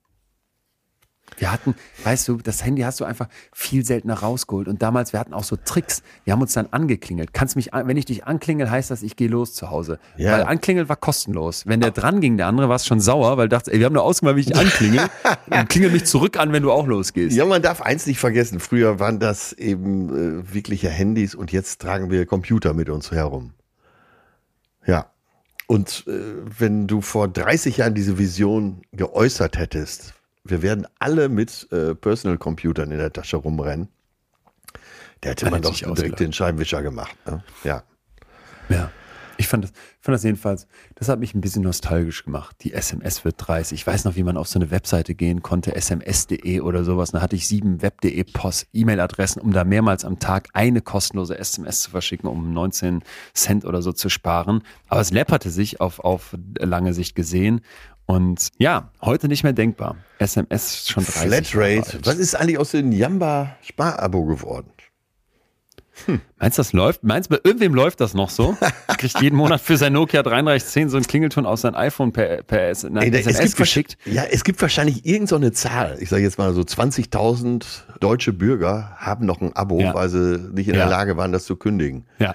Und irgendjemand sitzt, sitzt irgendwo in der Karibik und freut sich einen Ast darüber. Ja, jeden Monat so 2,90 Euro für irgendeinen so scheiß Chart-Klingelton. Geil. Aber auch, das ist auch ein Thema. Früher, wie, wie, wie krass wichtig war dein Klingelton? Ja, Heute, wie stimmt. sehr schämt man sich, wenn irgendwo das, ich habe mein Handy, wenn ich das Handy, neues Handy aus der Verpackung nehme, mache ich das lautlos und nie wieder laut. Ja, stimmt. Früher hieß es, äh, nenne mir deinen Klingelton und ich sage dir, wer du bist. Ich war mal auf Mallorca mit einem abgezockten Typen, äh, den muss ich von den ersten, bei den ersten noch dazu rechnen. Äh, der hat auch das Abendessen übernommen, weil der verdiente so viel Geld. Er sagte, ähm, wegen mir gab es dieses neue Gesetz zu den 0800er Nummern. Der hatte immer so pro Monat, glaube ich, so 30, 40 Prozesse laufen und ist damit sehr reich geworden. Ja, das klingt Sehr alles wie eine Geschichte aus einer anderen Welt, ist vielleicht zehn Aus Jahre her. Welt.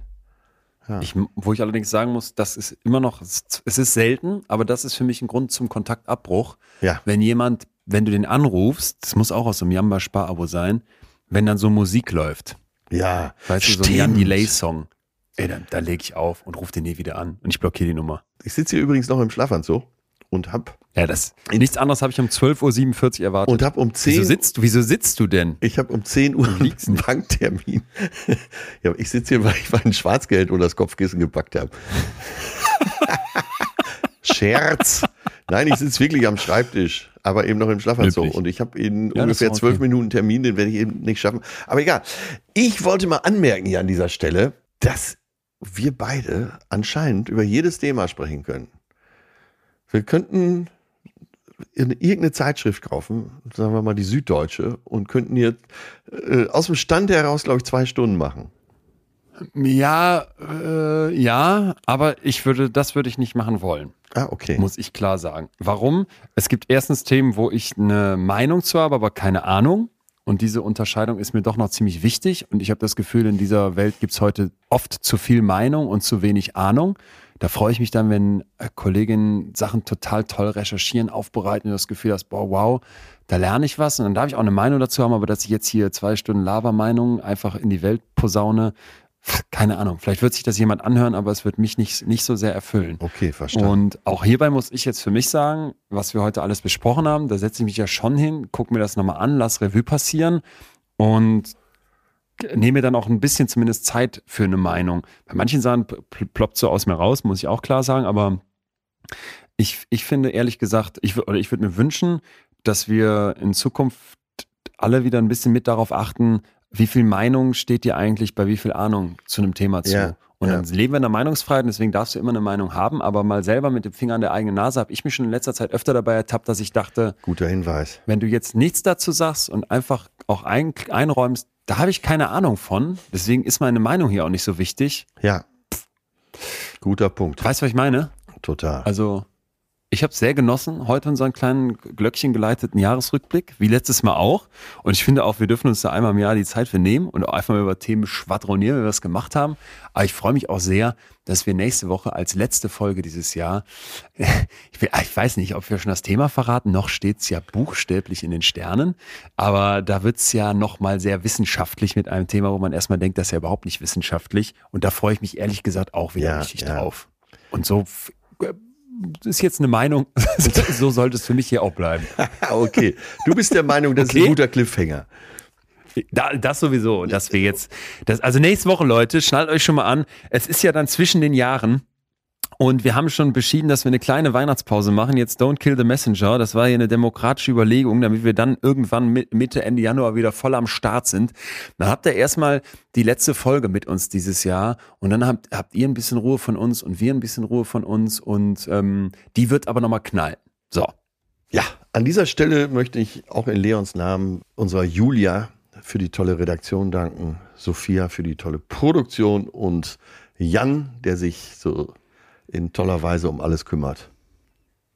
Und ähm, denen ist wirklich nicht nur Riesendank und Applaus äh, steht denen zu, sondern vielleicht auch nochmal für, für alle, die uns zuhören, dass man mal versteht, was dahinter steckt. Wir recherchieren ja hier zusammen, diskutieren zusammen, es wird zusammengetragen, es wird geprüft, es wird abgewogen, bestimmt nicht fehlerfrei, da freuen wir uns dann auch, wenn ihr uns was rückmeldet, aber das ist einfach am Ende dann doch eben mehr, als sich hinzusetzen und zwei Stunden über irgendein Thema zu labern, muss ich für, für mich persönlich sagen. Und ich weiß, das ist bei dir auch so. Ja. und finde fast aber, neben dem Dank, müssen wir auch nochmal einen Riesendank an euch alle rauslassen, die ihr uns zuhört, die ihr das hier der das hier mitverfolgt und die uns, die uns ja auch mit durch dieses Jahr begleitet hat bei unserer ersten Betreutes Fühlen Live-Veranstaltung, was wirklich bewegend war, in vielen, vielen Zuschriften, zum Beispiel auch zu der Folge zum Iran, mit vielen persönlichen Geschichten, die wir zum Teil geteilt haben und eben vor allem dadurch, dass er uns immer wieder ja, durch, durch die Bewertungen in den Podcast-Portalen, das ist das eine, aber fast noch schöner an euren Nachrichten rückmeldet, dass euch das ja, gefällt, was wir machen. Diese Nachrichten, das ist wirklich sensationell, wie, ihr auch äh, eure Blickwinkel da schildert, das bringt einen wirklich weiter. Dürfen wir an dieser Stelle schon sagen, äh, dass am 15. Oktober wir wieder in Münster sind?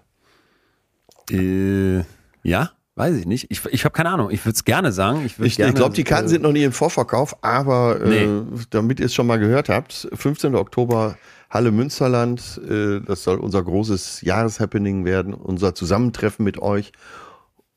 Ja, und vielleicht kann man sich da ja schon vormerken. Man kann sich den Termin umkringeln. Tickets gibt es noch nicht, die wird es irgendwann geben, aber wer jetzt sagt, das will ich auf keinen Fall verpassen, markiert sich das.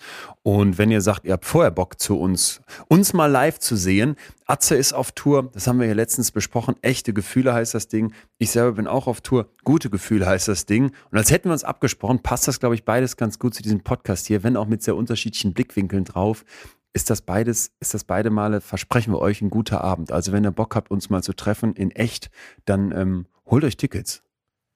Richtig. So. Ja, Oder? Zum ja. Jahresende kann man sich auch mal selber was schenken. Okay. Atze, dann sind wir durch. Ich wünsche dir, ganz noch kurz, wie machst, was machst du Weihnachten? Mit der ganzen großen Familie zusammen von bis und da freue ich mich auch sensationell drauf. Das, ja. äh, wir haben eine ganz tolle große Runde.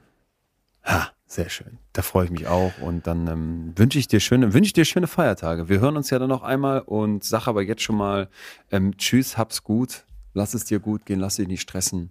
Mach und danke so. für 2022. Ja, danke, danke. HDG DL BZMUZ. Was? Äh, bis BZ zum Mond bis und wieder zurück.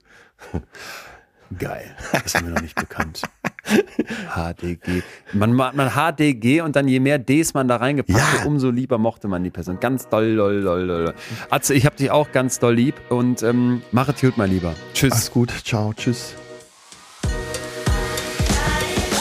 Das war Betreutes Fühlen. Der Podcast mit Atze Schröder und Leon Winscheid.